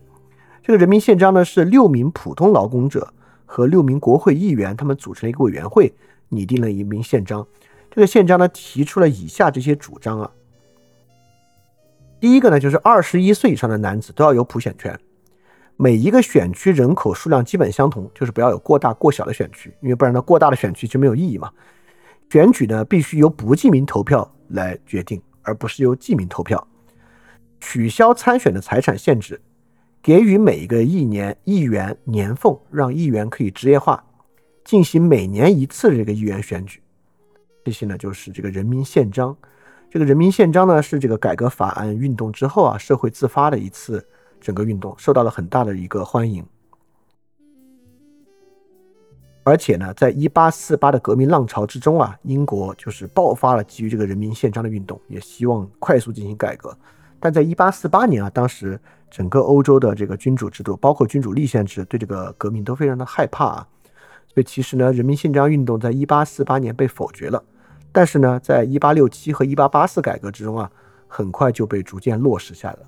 所以英国就是在这种，我们看这个例子就能看到，我们可以至少可以从一个例子上回答一个问题啊，就是英国比较快速的社会改良到底是怎么形成的？而且就是人民宪章的提出啊，我们说啊是六名普通劳动者和六名国会议员组成的委员会，这个国会议员呢是下议院的议员，所以这样的一次联合呢。并没有看出我们之后认为的就阶级与阶级之间不可，呃跨越的那种矛盾，因为因为这六个普通劳动者就是工人嘛，这六个人都是这个伦敦的工人，而这六个议员呢，其实你要非说阶级啊，就是普通的中产阶级，就是他们中产阶级到什么地步呢？他们完全不是贵族啊，他们中产阶级到希望能够给予议议员年俸来让这个议员职业化这个地步，就是他们特别想把它变成一份。能够拿工资的工作这个地步，所以这是基于一个政治框架内的合作，在这个合作之中呢，并没有看到被我们一直所强调的那种不可跨越的阶级与阶级之间的矛盾。在英国这个情况之下，其他国家呢也在发生一些变化。这奥斯曼土耳其帝国啊，跟这个埃及的战争再起，而且埃及还打赢了。但埃及打赢之后啊，就像我们之前所说，反而这一战，埃及因为太多的鄙人，而且奥斯曼土耳其显得太弱了。这一战呢，导致欧洲大国调停。调停中呢，埃及不得不接受了什么呢？接受了奥斯曼土耳其帝国的一个领土完整的方案。埃及啊，相反把之前打下的安纳托利亚半岛和叙利亚全部吐出去了。埃及退回了埃及的范围之内，成为了一个埃及的自治王国。为什么各个国家要让埃及把这个东西吐出来呢？就是因为欧洲国家不愿意在南边培养出一个新的敌人，也不愿意看到奥斯曼土耳其太弱，弱到要跟俄国去完全绑定的一个地步。所以这个呢，还是一个平衡的策略啊，导致埃及再次进攻奥斯曼土耳其，反而很讽刺的得把自己之前所打下的领土全部吐出去。当然啊，奥斯曼土耳其本身呢也在改革之中啊。作为一个伊斯兰的帝国，奥斯曼土耳其在一八三九年还有了一个宗教宽容法的颁布，所以在奥斯曼土耳其境内呢，就是非伊斯兰教徒啊也能够获得完整的民事权利。之前啊，希腊不是已经开始反对这个奥托的绝对君主制吗？所以到一八三八年啊，这个奥托国王呢同意颁布一个宪法啊，这是希腊情况的改善。呃，西班牙也有改善啊，卡洛斯战争基本结束，由自由派获胜，所以西班牙呢很快君主立宪制呢也能够更好的推行了。而且啊，这里面很多其他国家也纷纷开始改革的进程啊，包括波罗的海地区，就是沙俄在波罗的海地区的农民改革，沙俄呢逐渐走向了废除农奴制的进程。所以这里面我就想说啊，沙俄废除农奴制，奥斯曼土耳其帝国的宗教宽容法的改革。这个东西呢，我们可以，当然它有很多方式去解释它啊。你可以把它解释为，你可以从经济决定的角度解释它，你可以从思想的角度上去解释它，就是你可以讲这个绝对君主制在十九世纪怎么走向开明君主制的。这玩意儿当然也有一种制度的解释，这个制度的解释呢，是从帝国治理来讲的，也就是说，当帝国的这个治理越来越复杂。尤其是当这个帝国的城市人口越来越多的情况之下，维持一种区隔，维持一种区隔和压制，实际上是一种特别高成本的东西。所以，对于平等的民事权利的给予，并不是把他们的限制加的一样，反而我们会发现啊，平等的民事权利其实基本实施方式都是去除限制，就去除施加在少部分人上的限制，让他们的民事权利能够一致。在过在这个过程中，去除的动机和去除的这个来由，很大的一部分啊，与这个制度的成本其实高度相关。对近代化，随着行政事务的不断发达，随着行政事务的不断复杂化啊，平等呢是蕴含在这种进程之中的。所以，当然平等有各种各样的方式可以去达成，但其中有个很重要的方式啊，与规模相关。大规模化某种程度上意味着平等。这个不仅在呃行政领域如此啊，在商业领域很多时候呢也是如此的啊。当然啊，一八三九年还有一个非常重要的事情跟我们相关啊，就是第一次鸦片战争爆发了啊。虽然第一次鸦片战争实际打到我们这来是一八四零年啊，但英国责成海军开打是一八三九年十一月的事情。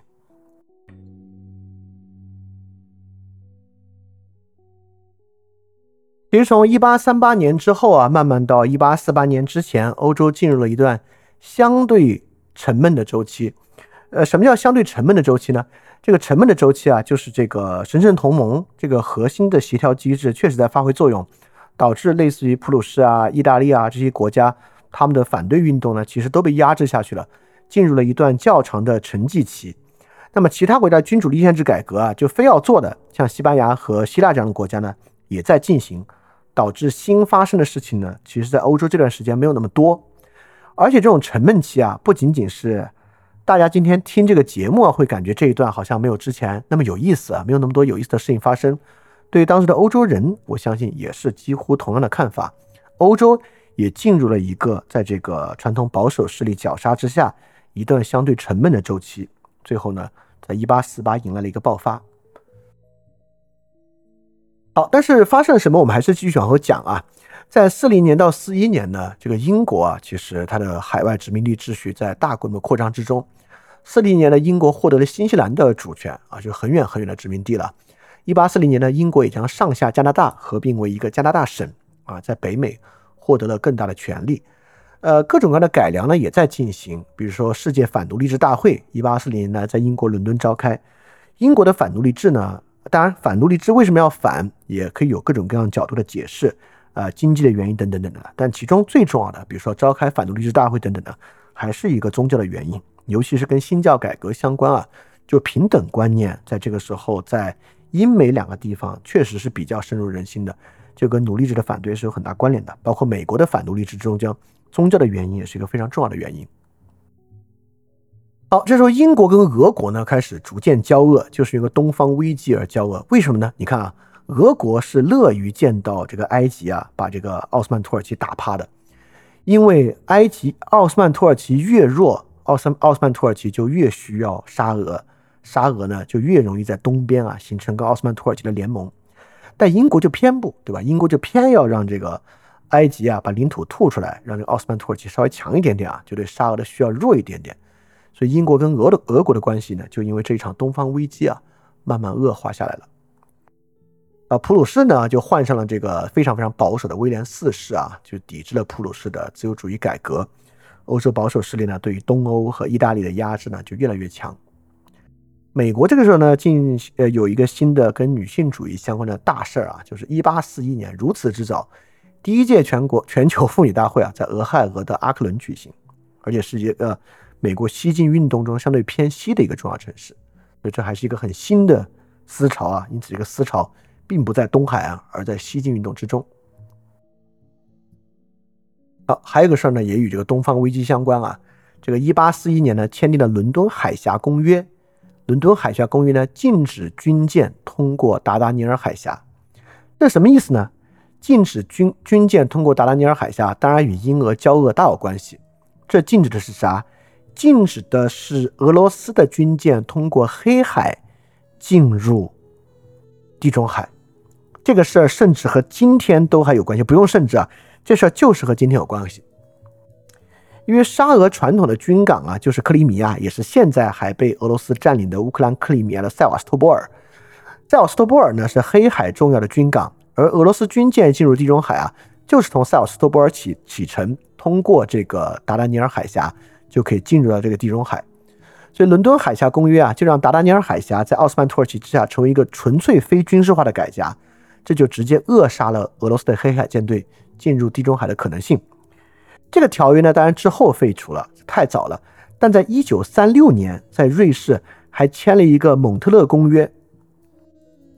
一九三六年嘛，就是这个二战之前、一战之后，这个蒙特勒的公约让土耳其啊对这个海峡依然拥有控制权。在世界发生战争或者土耳其自身受到威胁的时候，土耳其有权限制军舰通行。这就在俄罗斯入侵乌克兰之后，国际社会还援引蒙特勒公约，也就是跟伦敦海峡公约相关这个条件，让土耳其是不是要封锁达达尼尔海峡，禁止俄罗斯出来？啊，当然啊，土耳其拒绝了，因为这并不是俄罗斯直接侵略土耳其。那土耳其呢，也是在这个东西方之间有一个平衡战略啊。土耳其跟俄罗斯的关系，至少在那个时候还没有闹得太僵。但今天的新闻呢，就是俄罗斯退出了黑海谷物协议。所以，我不知道会不会影响到啊，就是土耳其去封锁达达尼尔海峡对俄罗斯军舰的进出。好，这是四零年到四一年期间发生的一些事情啊。这些事情呢，主要是跟英俄交恶和这个英国本身的一些改良有关。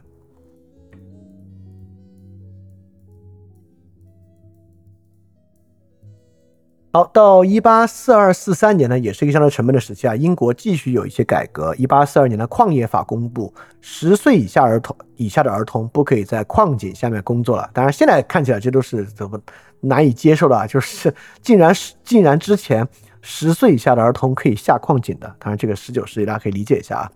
包括呢，第一艘横渡大西洋的铁壳螺旋桨船下水啊，一八四三年，这个可见科技发展有多快啊！科技发展的确实很快，这个铁路网呢，在普鲁士，一八四二年啊，第一条蒸汽铁路呢也开通了。美国同时呢西进运动开始，而且奥斯曼帝国啊第一所国家资助的女子学校开办了。所以，一八四三年的奥斯曼帝国啊，比二零二三年的阿富汗其实还要先进多得多，比阿富汗和伊朗可能都还要再先进一点。一八四三年也是匈牙利民族主义兴起的时期，就是我们刚才讲啊，欧洲民族主义当时三个最狂热的，就是马扎尔人，就是匈牙利人、德意志人和意大利人。好，意大利的这个民族运动啊，就这个马志尼意大利青年运动呢，发展成了青年欧洲运动。所以，第一个横跨欧洲的民族秩序的跨国网络。在欧洲形成，当然同年的中英南京条约签订，这个大家都背过了，就不多说了。好，我们刚刚一直说啊，这段时间相对比较沉闷。好，马上不沉闷的就来了，但这个不沉闷的可不是一个什么好事儿，是一个特别糟糕的一场灾难。而就是这场灾难，作为了一八四八革命的导火索。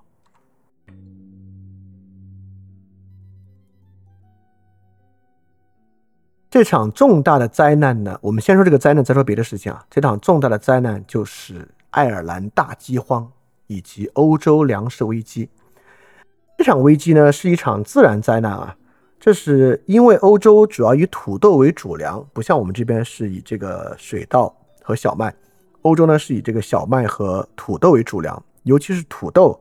大家如果知道啊，这个土豆其实它的卡路里生产的效率比小麦会高的。所以它的价格一定比这个小麦更低，所以对于贫苦的人民啊，土豆是一个很重要的主粮。但是呢，当时啊，在这个马铃薯间流行了一场植物病，就是马铃薯晚疫病。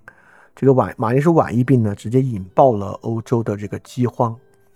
饥荒啊，在爱尔兰造成了一百万人饿死。当然，在人类历史上的饿死事件之中啊，这场饥荒绝对不是。呃，不算排不上啊，但是但是这对欧洲来讲很严重啊。在这场饥荒中呢，爱尔兰约有一百万人饿死，另外有超过一百万人被迫移民。就这一下，爱尔兰的总人口减少了四分之一。如果我没有记错的话，在爱尔兰大饥荒之前，爱尔兰已经有八百万人口了。八百人口什么概念呢？到今天，爱尔兰都没有恢复到爱尔兰大饥荒之前的人口规模。当然不是因为之后有什么灾难，这跟一战、二战等等有关系。而且爱尔兰移民的全球化也是从这个时候开始的。大家知道，美国有很多波兰移民，有很多德裔移民，有很多爱尔兰裔的移民。尤其美国东部啊，像波士顿等地区就有大量的爱尔兰移民。爱尔兰移民大量到达美国，跟这场灾难就有很大的关系。好，虽然啊，爆发饥荒最严重的地区在爱尔兰，但这场马铃薯晚疫病并不仅仅影响爱尔兰。整个欧洲的马铃薯产量都受到了很大的影响，在爱尔兰以外的地区啊，大概造成了十多万人的死亡，而且这十多万人的死亡呢，就造成了欧洲，尤其是底层社会特别大的动荡。而这场动荡呢，就直接触发了1848革命，成为了1848革命的导火索。而我为什么说这场革命与工业与这场饥荒？与工业和技术有关呢？原因就是因为这场饥荒之所以如此发生，与农业人口快速转向城市人口有很大的关系。也就是说，如果你真的是农业人口啊，就算土豆欠收，欠收到你自己饿死的可能性是不大的。只有你成为了城市人口，但是你却完全没有办法获得粮食，你。饥荒饿死的可能性才大，但当时欧洲为什么有那么多的城市人口的爆发呢？与工业革命当然有很大的关系，但又与另外一些事情关系很大。比如说在法国啊，我们之前讲到，法国其实很多农民都拥有土地。我们之前讲到，就是旧制度大革命，旧制度中一个很重要的条件，就是地主失去土地，而大量农民拥有土地。但农民虽然拥有土地，这个底层人民有一个最麻烦的事儿，就是顺境情况之下都好，但是呢，他们忍受波折或者社会动荡的能力很弱啊。东方西方都一样。西汉的时候，地主兼并是在什么情况之下发生的呢？啊，是在国家频繁发动战争以及频繁税收改动的时候发生的。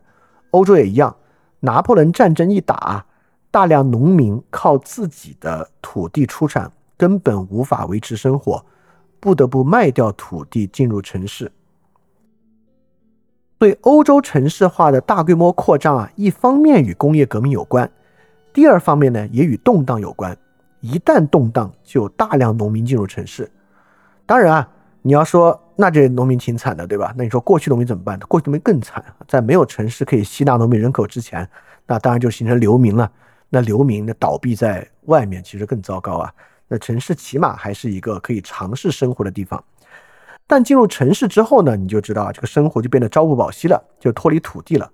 那一旦遇到经济危机或者遇到粮食危机，那饥荒就很有可能爆发。而爆发之后呢，在城市内部呢，也容易形成更大的波动。这些波动呢，包括啊，呃，就产生了跟经济有关的各种波动，比如说英国的工人卢德运动，就是害怕机器替代工作导致失业，失业导致饥荒。比如说，同年一八四四年啊，在里昂发生了丝绸工人的罢工运动。这些丝绸工人的罢工呢，也与欧洲产生的这个商品价格战，价格战导致工人工资下降，因为当时可没有什么最低工资制度来完成啊。当然啊，最低工资制度等等的建立，就是在这些事情之后逐逐渐改善的。但十九世纪上半期，新进入的城市阶层，尤其这个工人阶层为主。为什么与社会爆发出了这么巨大的矛盾？啊，不仅仅是，就是在这一点上，我绝对不否认资本主义剥削这个事儿当然是存在的，但是绝对不仅仅是资本主义剥削这个事儿单一条件，还因为整个欧洲上半叶的经济动荡、军事的动荡，导致城市人口的大增，马铃薯晚疫病导致的粮食危机，以及其实十九世纪上半叶是一个工人矛盾最高发的周期。就是因为社会福利体系尚未建立，所以在那个时候呢，一切与这个相关的矛盾啊，看起来都非常剧烈。而这些矛盾呢，通过十九世纪后半的过程啊，都在迅都在迅速得到缓解。好，这是与爱尔兰大饥荒以及爱尔兰大饥荒引发一八四八欧洲革命浪潮相关的啊。那其他地方呢，像英国啊，还在继续进行一系列的这个福利政策，包括英国一八四四年通过铁路监管法，降低了这个铁路的票价。这个铁路啊、电报啊、邮政网络啊，在各个国家呢都在迅速的扩大之中。包括奥斯曼土耳其啊，引入了标准字母，取代了阿拉伯字母啊，进行了这个书写体系的近代化改革。呃，西班牙呢也通过了类似法国的民法典啊，进行了这个法治体系的改革。但就在第二年啊，因为这个传统的摄政王被西班牙内部的军事政变推翻，西班牙废除了之前的君主立宪制宪法，颁布了1845宪法，大大减少了自由权利。当然，这个导致一八四八年西班牙，呃，这个革命也有份儿。奥斯曼帝国呢，还建立了中央银行，这也是个近代化的举措。一八四五年更重要的呢，就是奥地利与德意志德意志建立了关税同盟。之前是德意志关税同盟嘛，德意志联邦。那关税同盟呢，囊括了奥地利，但是不囊括奥地利所呃占领的意大利北部地区，因为意大利北部地区非常的富裕啊，所以奥地利不愿意把这个意大利北部地区加到这个关税同盟里面来，还愿意去。从他们的商品进入口上获得一些税收。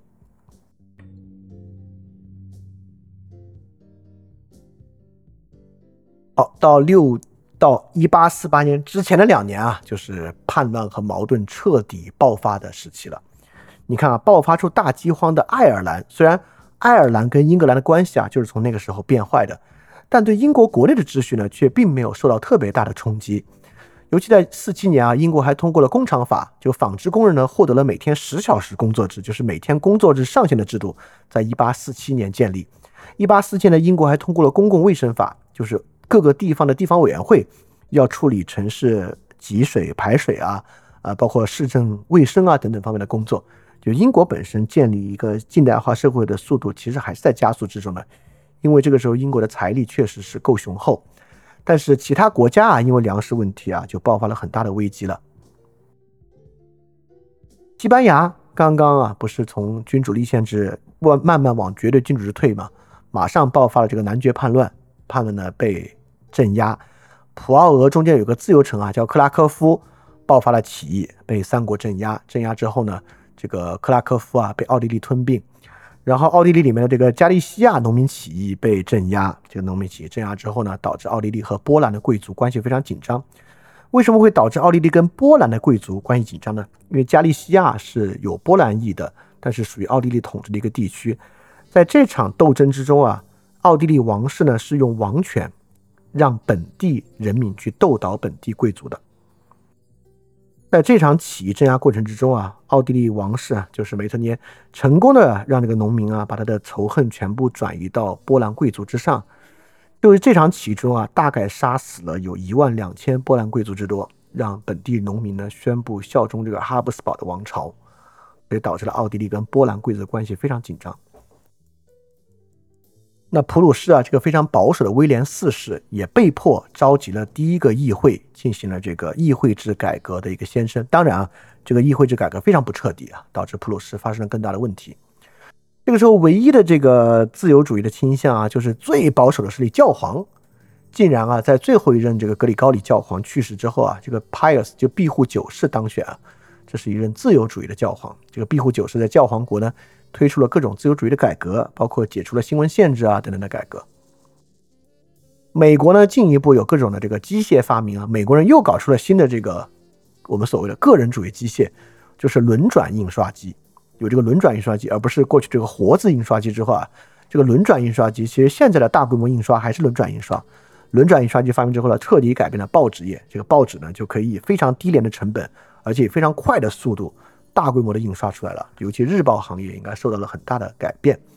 美国的密歇根州呢，成为了第一个废除死刑的州。这个废除死刑应该在全世界都是很早很早的时候。然后，陀思妥耶夫斯基呢，推出了第一个长篇小说《穷人》，加入了文学界。好，基本上我们今天所讲的历史史实大概就是这样。这里面呢，我们稍微回溯一下，大概发生了一什么样的事儿啊？最后呢，到。接近一八四六、一八四七啊，就是在这个土豆危机的情况之下、背景之下，当然这是作为导火索啊，整个欧洲的革命热情呢被点燃。这个革命一会儿我们就要说啊，它不是一种革命，就欧洲的各种各样的革命都在这个在在都在这个情况之下被点燃。而从最开始啊，就是从一八二四年之后，这里面的一个主轴呢，就是君主立宪制，就是各个国家，包括法国，从七月革命。西班牙、希腊等等国家，绝对君主制都很难维持，纷纷需要走向君主立宪制。这是前期我们能够看到的一个倾向。前期的倾向呢，在各个国家，尤其是在法国、西班牙和希腊取得进展之后，慢慢走入一个比较沉寂的周期。就在欧洲中部的一些国家，像奥地利、呃普鲁士或者俄国的地区呢，他们的绝对君主制依然得到了很强的捍卫。但在捍卫的过程之中呢，也受到了特别大的挑战。这个挑战呢，就是既有民族主义的挑战，也有共和主义的挑战，包括我们一会儿来说还有另外一种挑战。所以整个梅特涅的这个时期，对于欧洲来讲啊，其实是一个国与国之间的矛盾在协调秩序之下逐渐平复，但是内部的矛盾慢慢慢慢积累出来的一个周期。这个内部的矛盾呢，就包括了民族主义、共和主义和。工人阶级的矛盾，这三者啊，看上去风马牛不相及，但很可能呢，都与当时的社会变革有很大的关系。这个社会变革呢，就是工业革命以及与工业革命发生之后最有关系的技术爆发和城市阶层的兴起、城市人口的增加。好，所以总的来说呢，这二十多年啊，就发生了这样的事情。当然，里面值得去抓的小细节特别多啊。包括美国的我们讲的个人主义式的技术发展，包括达尔文等等的，这都是特别值得去关注的一些细节啊。包括杰克逊之后的美国的平民主义政治运动啊，这些也是很值得去关注的。尤其啊，中间我还有，由于今天量比较大，我中间还有没讲的呢，就是摩门教的兴起。中间应该有两条，我都提到了美国摩门教。摩门教的兴起呢，大家知道，这个摩门教是个非常神奇的这个福音派之后的宗教。摩门教的兴起呢，在美国代表的其实是第二次觉醒运动。我们之前说啊，美国革命中间呢，爆发了第一次觉醒运动，就是福音派的崛起。福音派的崛起啊，对于所谓美国精神的塑造和美国国民性的塑造是非常重要的，因为美国是一个非常宗教的国家。那么在这个年间呢，发生重要的就是第二次大觉醒运动。第二次觉醒运动呢，就是后福音的运动。这里面重要的呢，一个或者是最具有代表性的一个。就是摩门教。我简单说一下啊，这个福音运动呢，本身就是一个比较反理性的运动，因为欧洲传统的这个宗教啊，由于掺和这个亚里士多德哲学和柏拉图哲学，宗教本身呢有理性主义传统，尤其与奥古斯丁和托马斯阿奎那相关。传到这个美国那边之后啊，包括路德宗啊等等，都还有理性主义在里面。传到美国之后呢，宗教走向平民主义，走向平民主义最开始就是福音派。福音派呢是一个比较反理性的，强调个人直觉、强调虔诚的这么一种运动。到第二次觉醒啊，就走得更，如果我我非要说的话，就更邪门了。呃，有强烈的浪漫主义冲动啊，和对于超自然的吸引力在里面。比如摩门教这个宗教啊，它最离经叛道的一点啊，就是它。这个摩门教的创始人认为自己是新的先知，的耶稣降世啊，两千年，我也不知道他的两千年怎么算的，两千年之后出现全新的先知，而且得到了这个摩门经这么一本本经书的加持啊，是天赐他这本经书，因此呢，是一种比福音派在我看来更需要呃超自然的吸引力，更需要强烈的浪漫主义精神的一种运动，这也能够呈现出美国在当时的一种精神状态。啊，一种很昂扬的精神状态，但这个昂扬的精神状态里面呢，也有特别激进的情感在其中。这个我们讲到杰克逊民族的时候还会细说。所以，我们回到最开始的问题啊，到一八二三年只有两个君主立宪制的国家，之后为什么会发生那么多君主立宪制的国家？就是因为这里面有很大的改变。在整个拿破仑战后秩序啊，到十九世纪中间，社会本身在发生特别巨大的改变。这些改变为什么最后都走向共和制，并不是因为共和制本身有什么必然性，而是我们最开始讲那个矛盾与想象的那个框架，而是由于有英国的珠玉在前，尤其是英国，在欧洲其他国家变革自己的绝对君主制的过程之中。他们能够模仿和效法的对象就是英国，所以说是社会巨变在先，君主立宪及共和革命在后。重点是要去考察社会的巨变。社会巨变之中，大家采用同一的方式，是因为可选项确实不多，是这么一回事儿。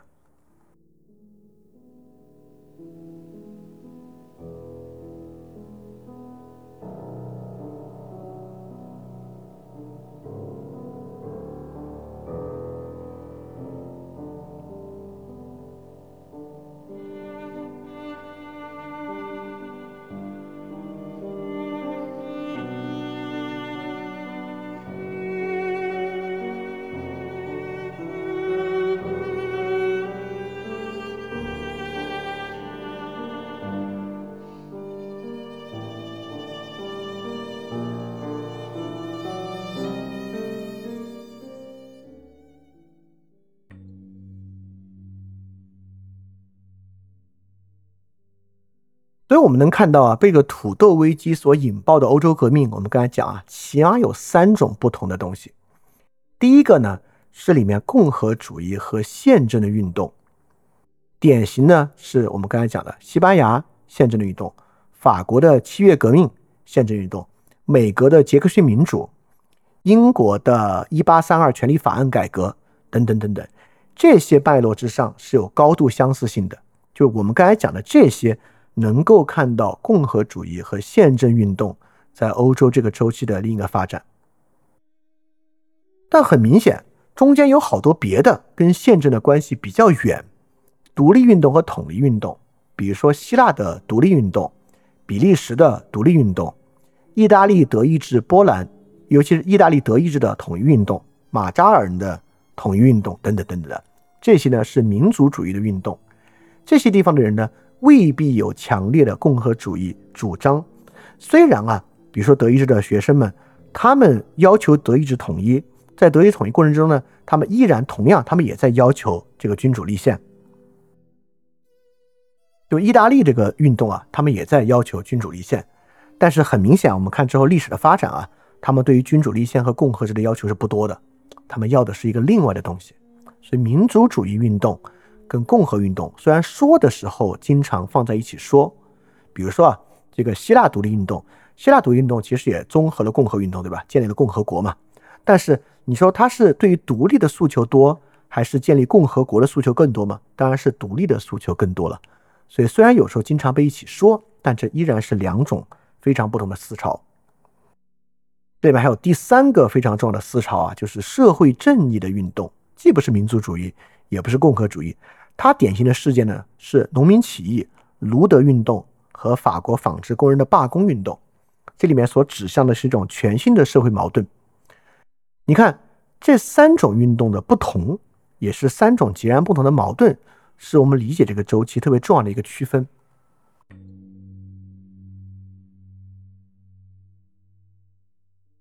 因为这三个运动关注的人完全是不一样的。共和主义运动他们要的诉求是议会选举制。在刚才我们所讲这些地方啊，很大程度上是扩大选举权，不管是美国还是英国还是法国，要的都是扩大选举权。而扩大选举权要的核心人呢，就是新的市民阶级，就是那些财产权和社会地位到达不了传统贵族选举制情况之下的更普遍的社会阶层。其中典型代表就是英国的人民宪章运动，就要求二十一岁以上的有普选权，废除财产跟选举的关系这样的一种诉求。所以说，什么样的人开始产生共和主义运动的倾向呢？就是新的市民阶级。民族主义我们刚才讲了，保加利亚人不要民族主义，阿尔及利亚人也没有要民族主义。民族主义比较强烈的地区都是欧洲比较富裕的地区，意大利北部、德意志联邦和马扎尔人。所以，民族主义运动是对于其实与之后的帝国主义有高度连续的一场思潮。这场思潮的产生跟拿破仑有很大的关系，就是我们最开始讲的，它的关系不在于拿破仑积极的传播了民族主义，而在于拿破仑种下了民族主义的种子。我们刚才讲啊，普法世仇是怎么产生的？普法世仇就是第四次反法运动，是第四次还是第五次？应该是第四次。第四次反法战争之中，拿破仑全歼普鲁士军队，对吧？让普鲁士一个大的国家变成一个非常畸形的版图。大多数的地方全部需要割让给法国，是这一战打下的德意志统一的民族主义。所以，这种比较富裕的地区，也是文化比较强的地区的民族主义运动，与大国竞争有很大的关联。这不是其他人去关心的。那第三个呢，就是社会正义的运动。这场运动呢，真的是社会底层在关注的一场运动他们是那些，呃。最穷苦的人在关注的一场运动，所以说这里形成了三种截然不同的人。就社会正义运动是是当时社会的底层，尤其是城市工人阶层；那民族主义运动是欧洲比较富裕的，也是文化比较强的、经济比较发达这些地区的上层人士。那么第一层就是新的市民阶级，包括专业人士、官员啊、较低的中产啊、零售商啊、工匠啊等等构成的这些人。当然啊，同一场运动之中也可能会有多种不同东西交织。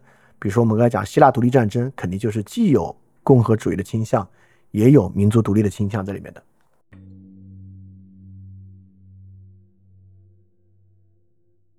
当然，这里面还有很重要的，就是这是这背后是三种完全不同的矛盾。比如说，社会正义危机啊，就是底层社会摆脱他们最糟糕的处境，摆脱，尤其是。摆脱生存危机的那种冲动，像卢德运动啊、工人罢工啊，都是这样的一种诉求。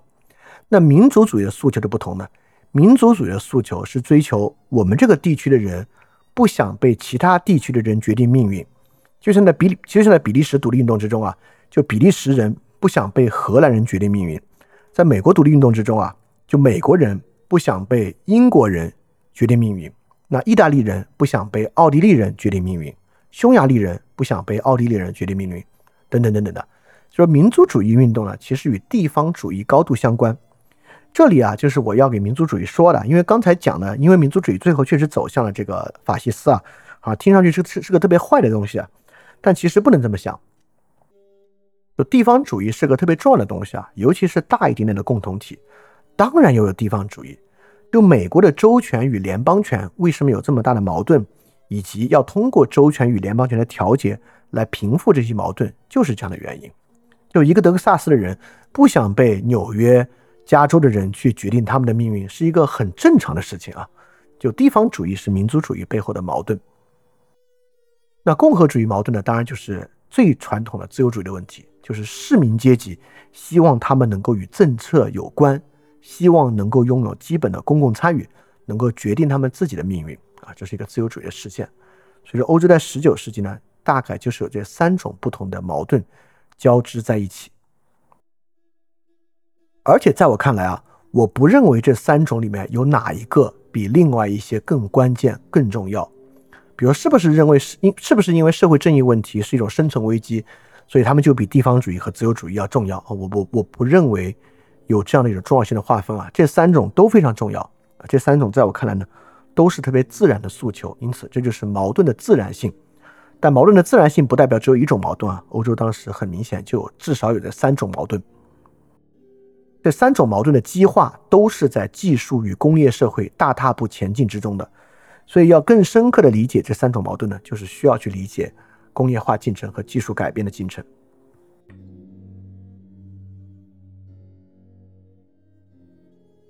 好，最后重要的呢，就是这三种不同的想象。既然有矛盾，那这三种矛盾就要指向三种不同的想象，到底怎么解决他们的问题？比如说共和主义的问题啊，所有人都在模仿英国，美国在模仿英国。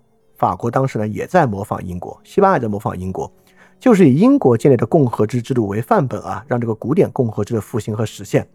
所以说，当时的人一想到我们这些市民阶级啊，需要能够拥有更好的公共参与和对政策的决策能力，方法呢就是两院制。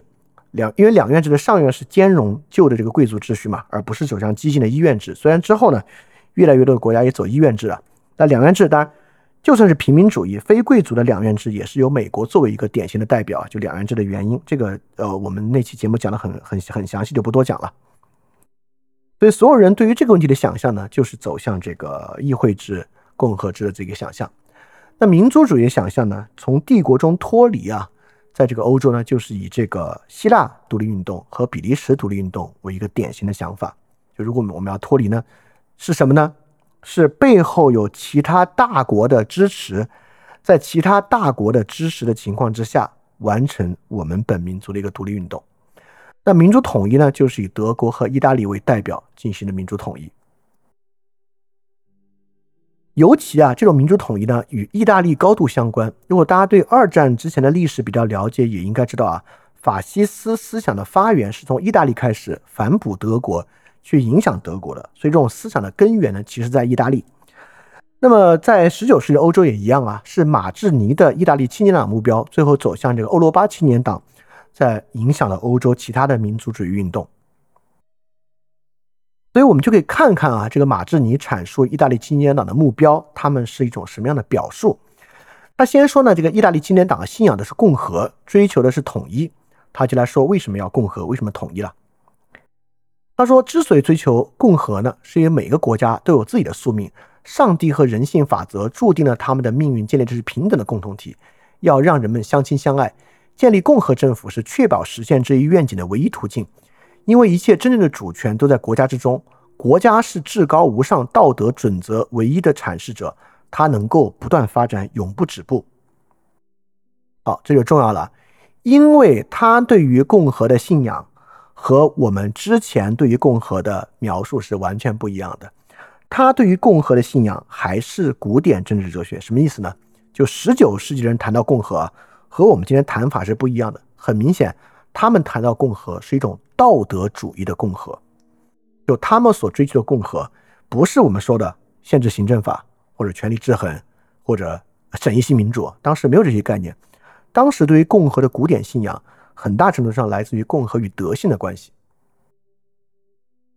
你看，在他看来啊，共和是人们平等、相亲相爱、实现上帝自然法则的唯一途径。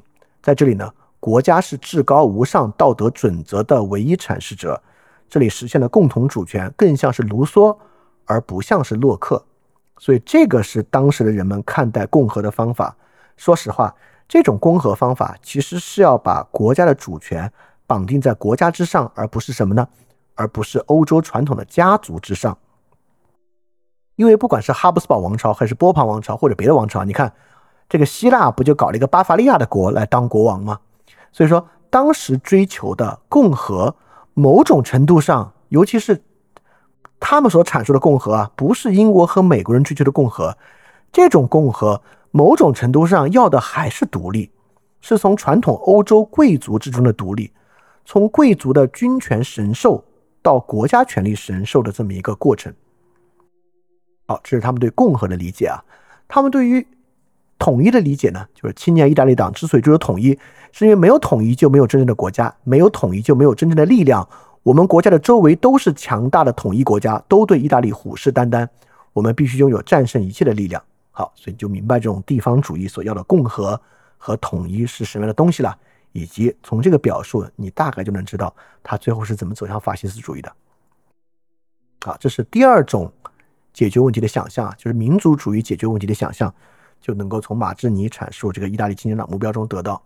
第三种社会正义问题的解决想象，到一八四七年还没有出现，呃，或者说还没有完全形成一股大的势力啊。这个势力呢，从一八四八年就开始啊，就是共产党宣言的发布，所以这个解决方案呢，很快也就出现了。好，我们今天要讲的大概就是这些啊。我们讲了从一八二四年到一八四七年的史实，以及把这些史实通过一个矛盾和想象的框架，希望能够帮助大家突破之前我们所掌握的那套经济决定论的体系，能够通过对于各个国家进程去熟悉和了解，就是最后实现的一个东西，就是别人能够问你，哎，那共和主义在欧洲是什么样的？你回答不是一种理论的框架，而是实际的范例。就你能说得出来哦，共和主义是当时的一系列的这个普选权的运动，比如说英国是一八三二年的权利法案，美国是杰克逊民主。那这我们之后都会找机会给大家细讲到底是什么样啊？就是我们建立对于这些问题的理解，不是通过逻辑链条和概念去理解，而是通过具体的事实去理解的过程。当然，这也能够让我们更加走进十九世纪的各种思想，不管是达尔文的思想，还是尼采的思想。当然，达尔文的思想和尼采的思想也有也有很多相似性。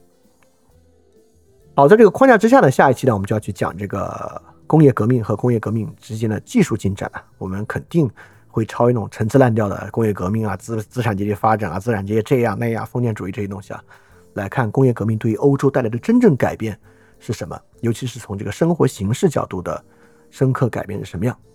好，那我们来看今天大家有什么问题啊？如果你有问题呢，就可以把你的问题发问到各个能够打字的框框里边了。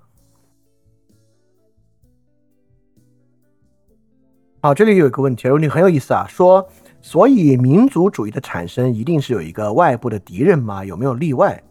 呃，当然，如果有例外，你要举出一个反例就能找到例外了。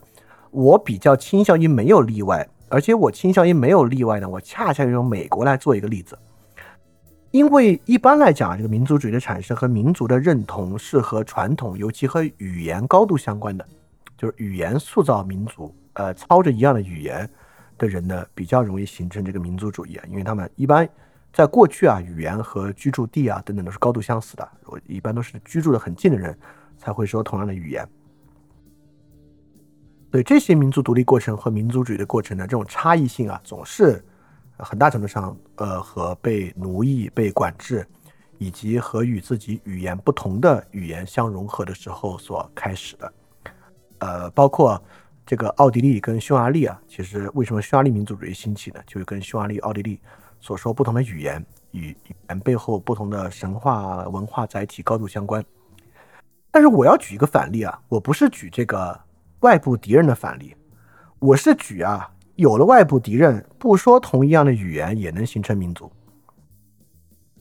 这个呢，就是美利坚民族的形成。这个还就跟我们说的第一次觉醒运动有关。我们说啊。第一次觉醒运动，福音派在美国平民阶层的大面积传播，构成了美利坚民族认同的一个基础。这个认同基础不是语言认同，而是宗教认同，而且是从福音派的宗教认同之中出现的。但为什么有福音派运动呢？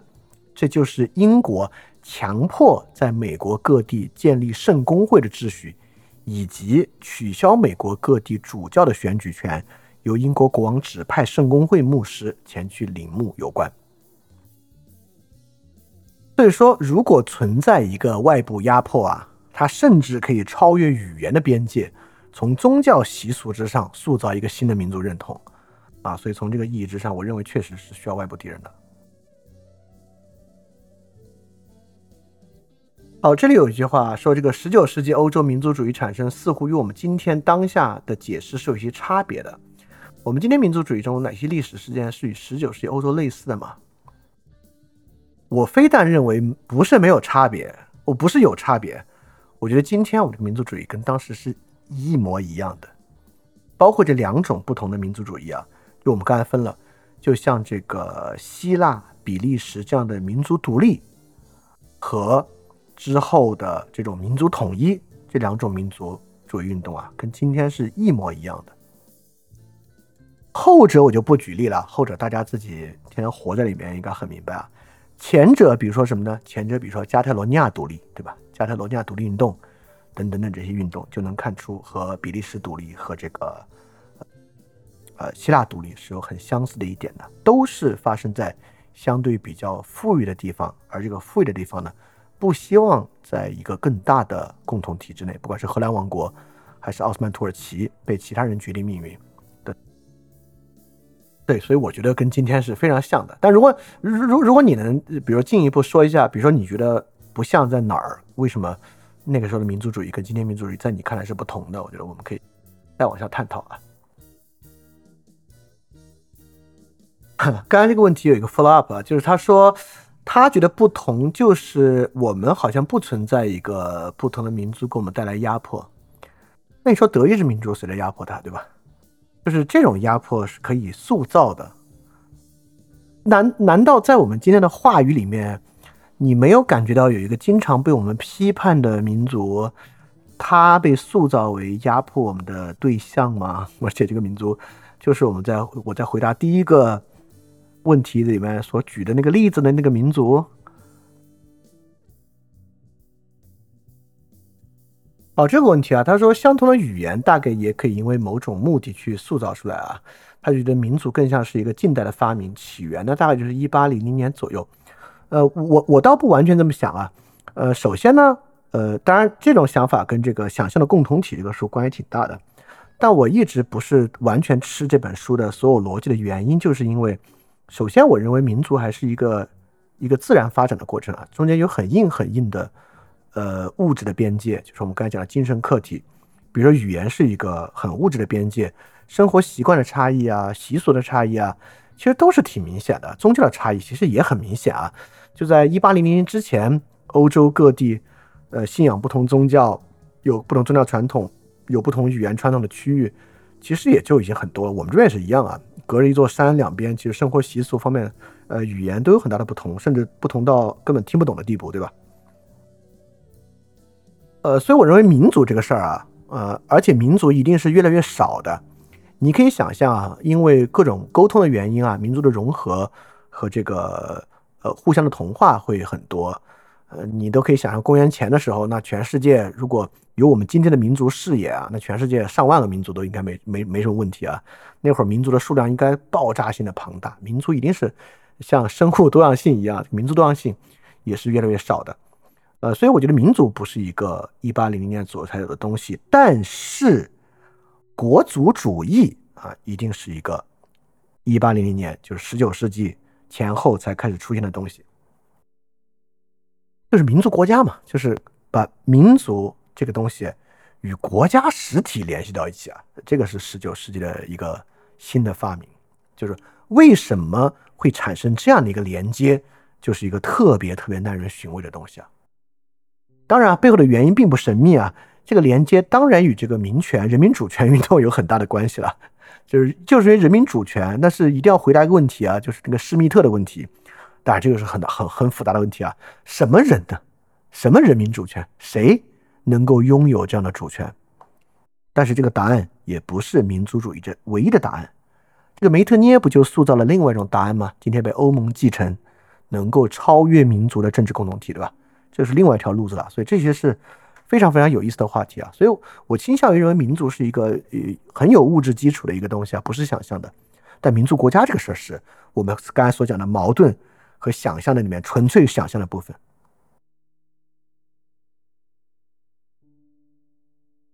好，这个问题说这个 Jews，说这个 Jews 也是一个基于一个 religious 的一个民族啊。你看，我都忍不住要用这个英文啊。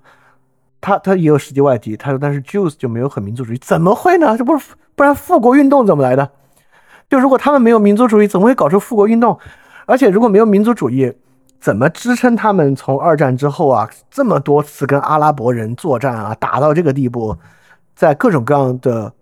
事件中有这么强大的动员能力，把周围的阿拉伯国家一个一个全部打一遍的，当然有非常非常强烈的民族主义了。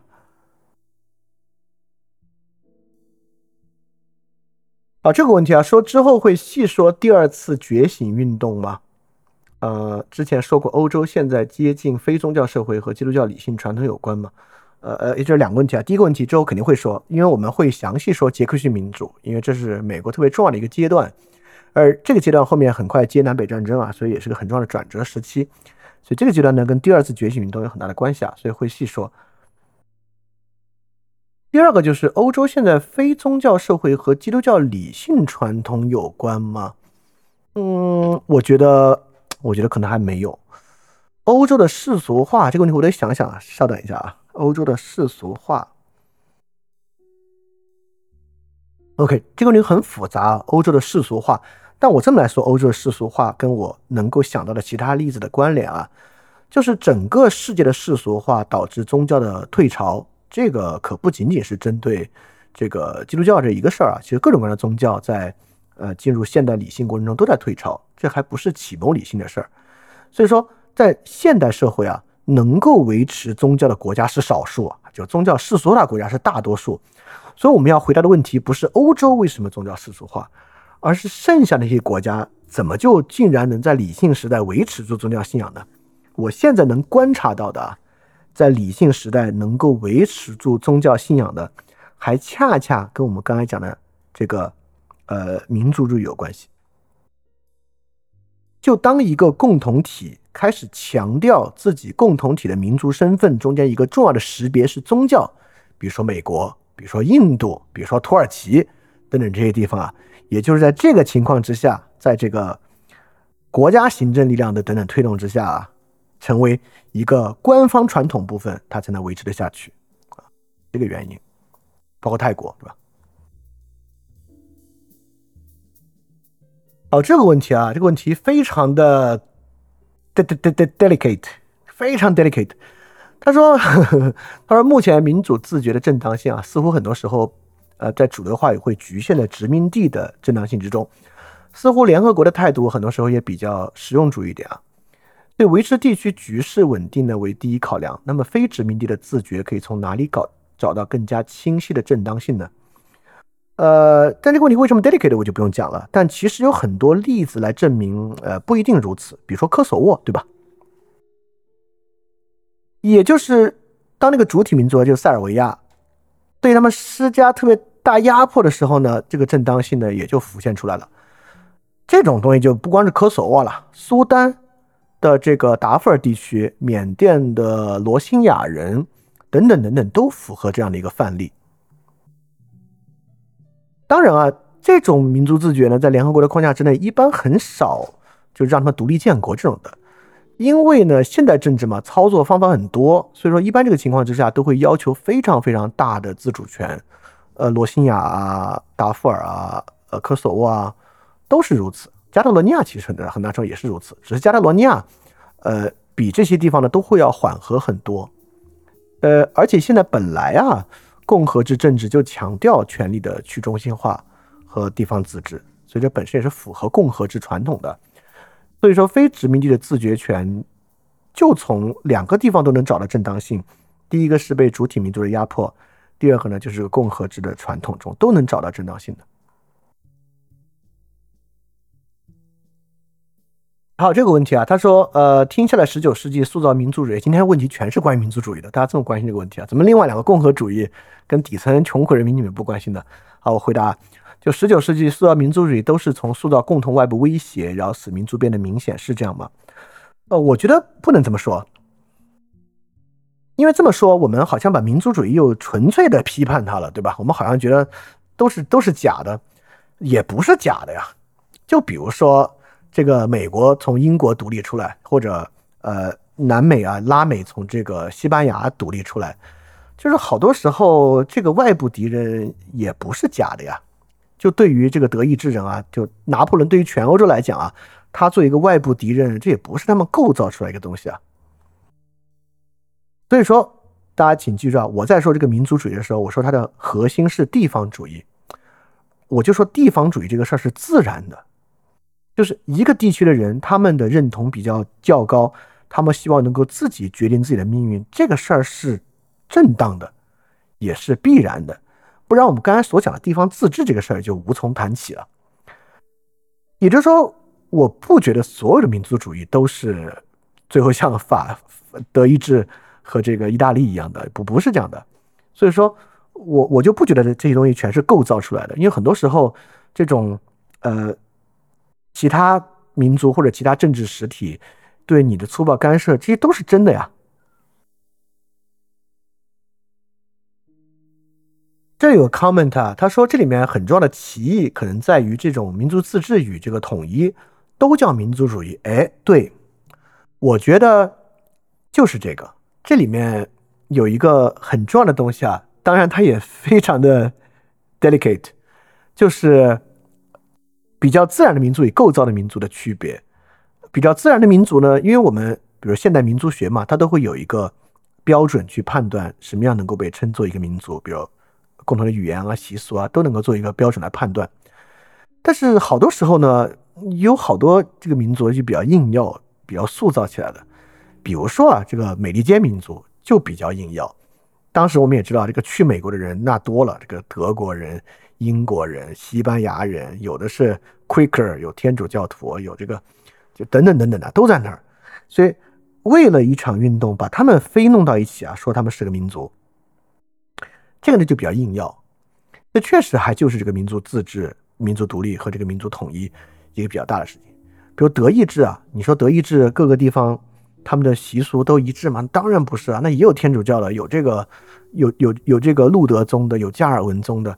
那就是因为这个原因，现在德国它是个联邦国家嘛，各个地方其实习俗差异挺大的。意大利也一样啊，这个北意大利跟南意大利根本两个不同的地方嘛。这个北意大利的山区，那其实跟中欧更像；那南意大利那边就跟南欧的这种文化其实会像很多。那这个时候呢，在这种运动之中，把它们捏在一起硬要，这个就是一个比较大区别的部分。好，刚才有个 follow up comment 啊，就是说他并没有说这个外部。呃，威胁是假的，外部威胁确实让民族共同利益变得很明显，很容易被识别。那当然了，这个东西人嘛，那就是在对比中才能看得出差异。就如果没有这个外部的对比啊，你可能会在个体之间形成更小的族群。你你看，比如说彝族，对吧？那彝族里面有这个黑彝，有白彝，这个藏族里面也分各种各样的派别，这个红教、黄教、尼玛派等等等等的。就是其实就算是一个内部，它也会再分成各种更小的。彼此具有差异性的东西，但他们的共性呢比外面更大。但当这个外部势力来的时候啊，就人们的注意力，包括你就能明显的看出真正的差异性在哪里。那当然是在有外部对比的时候，它会变得尤其的强烈。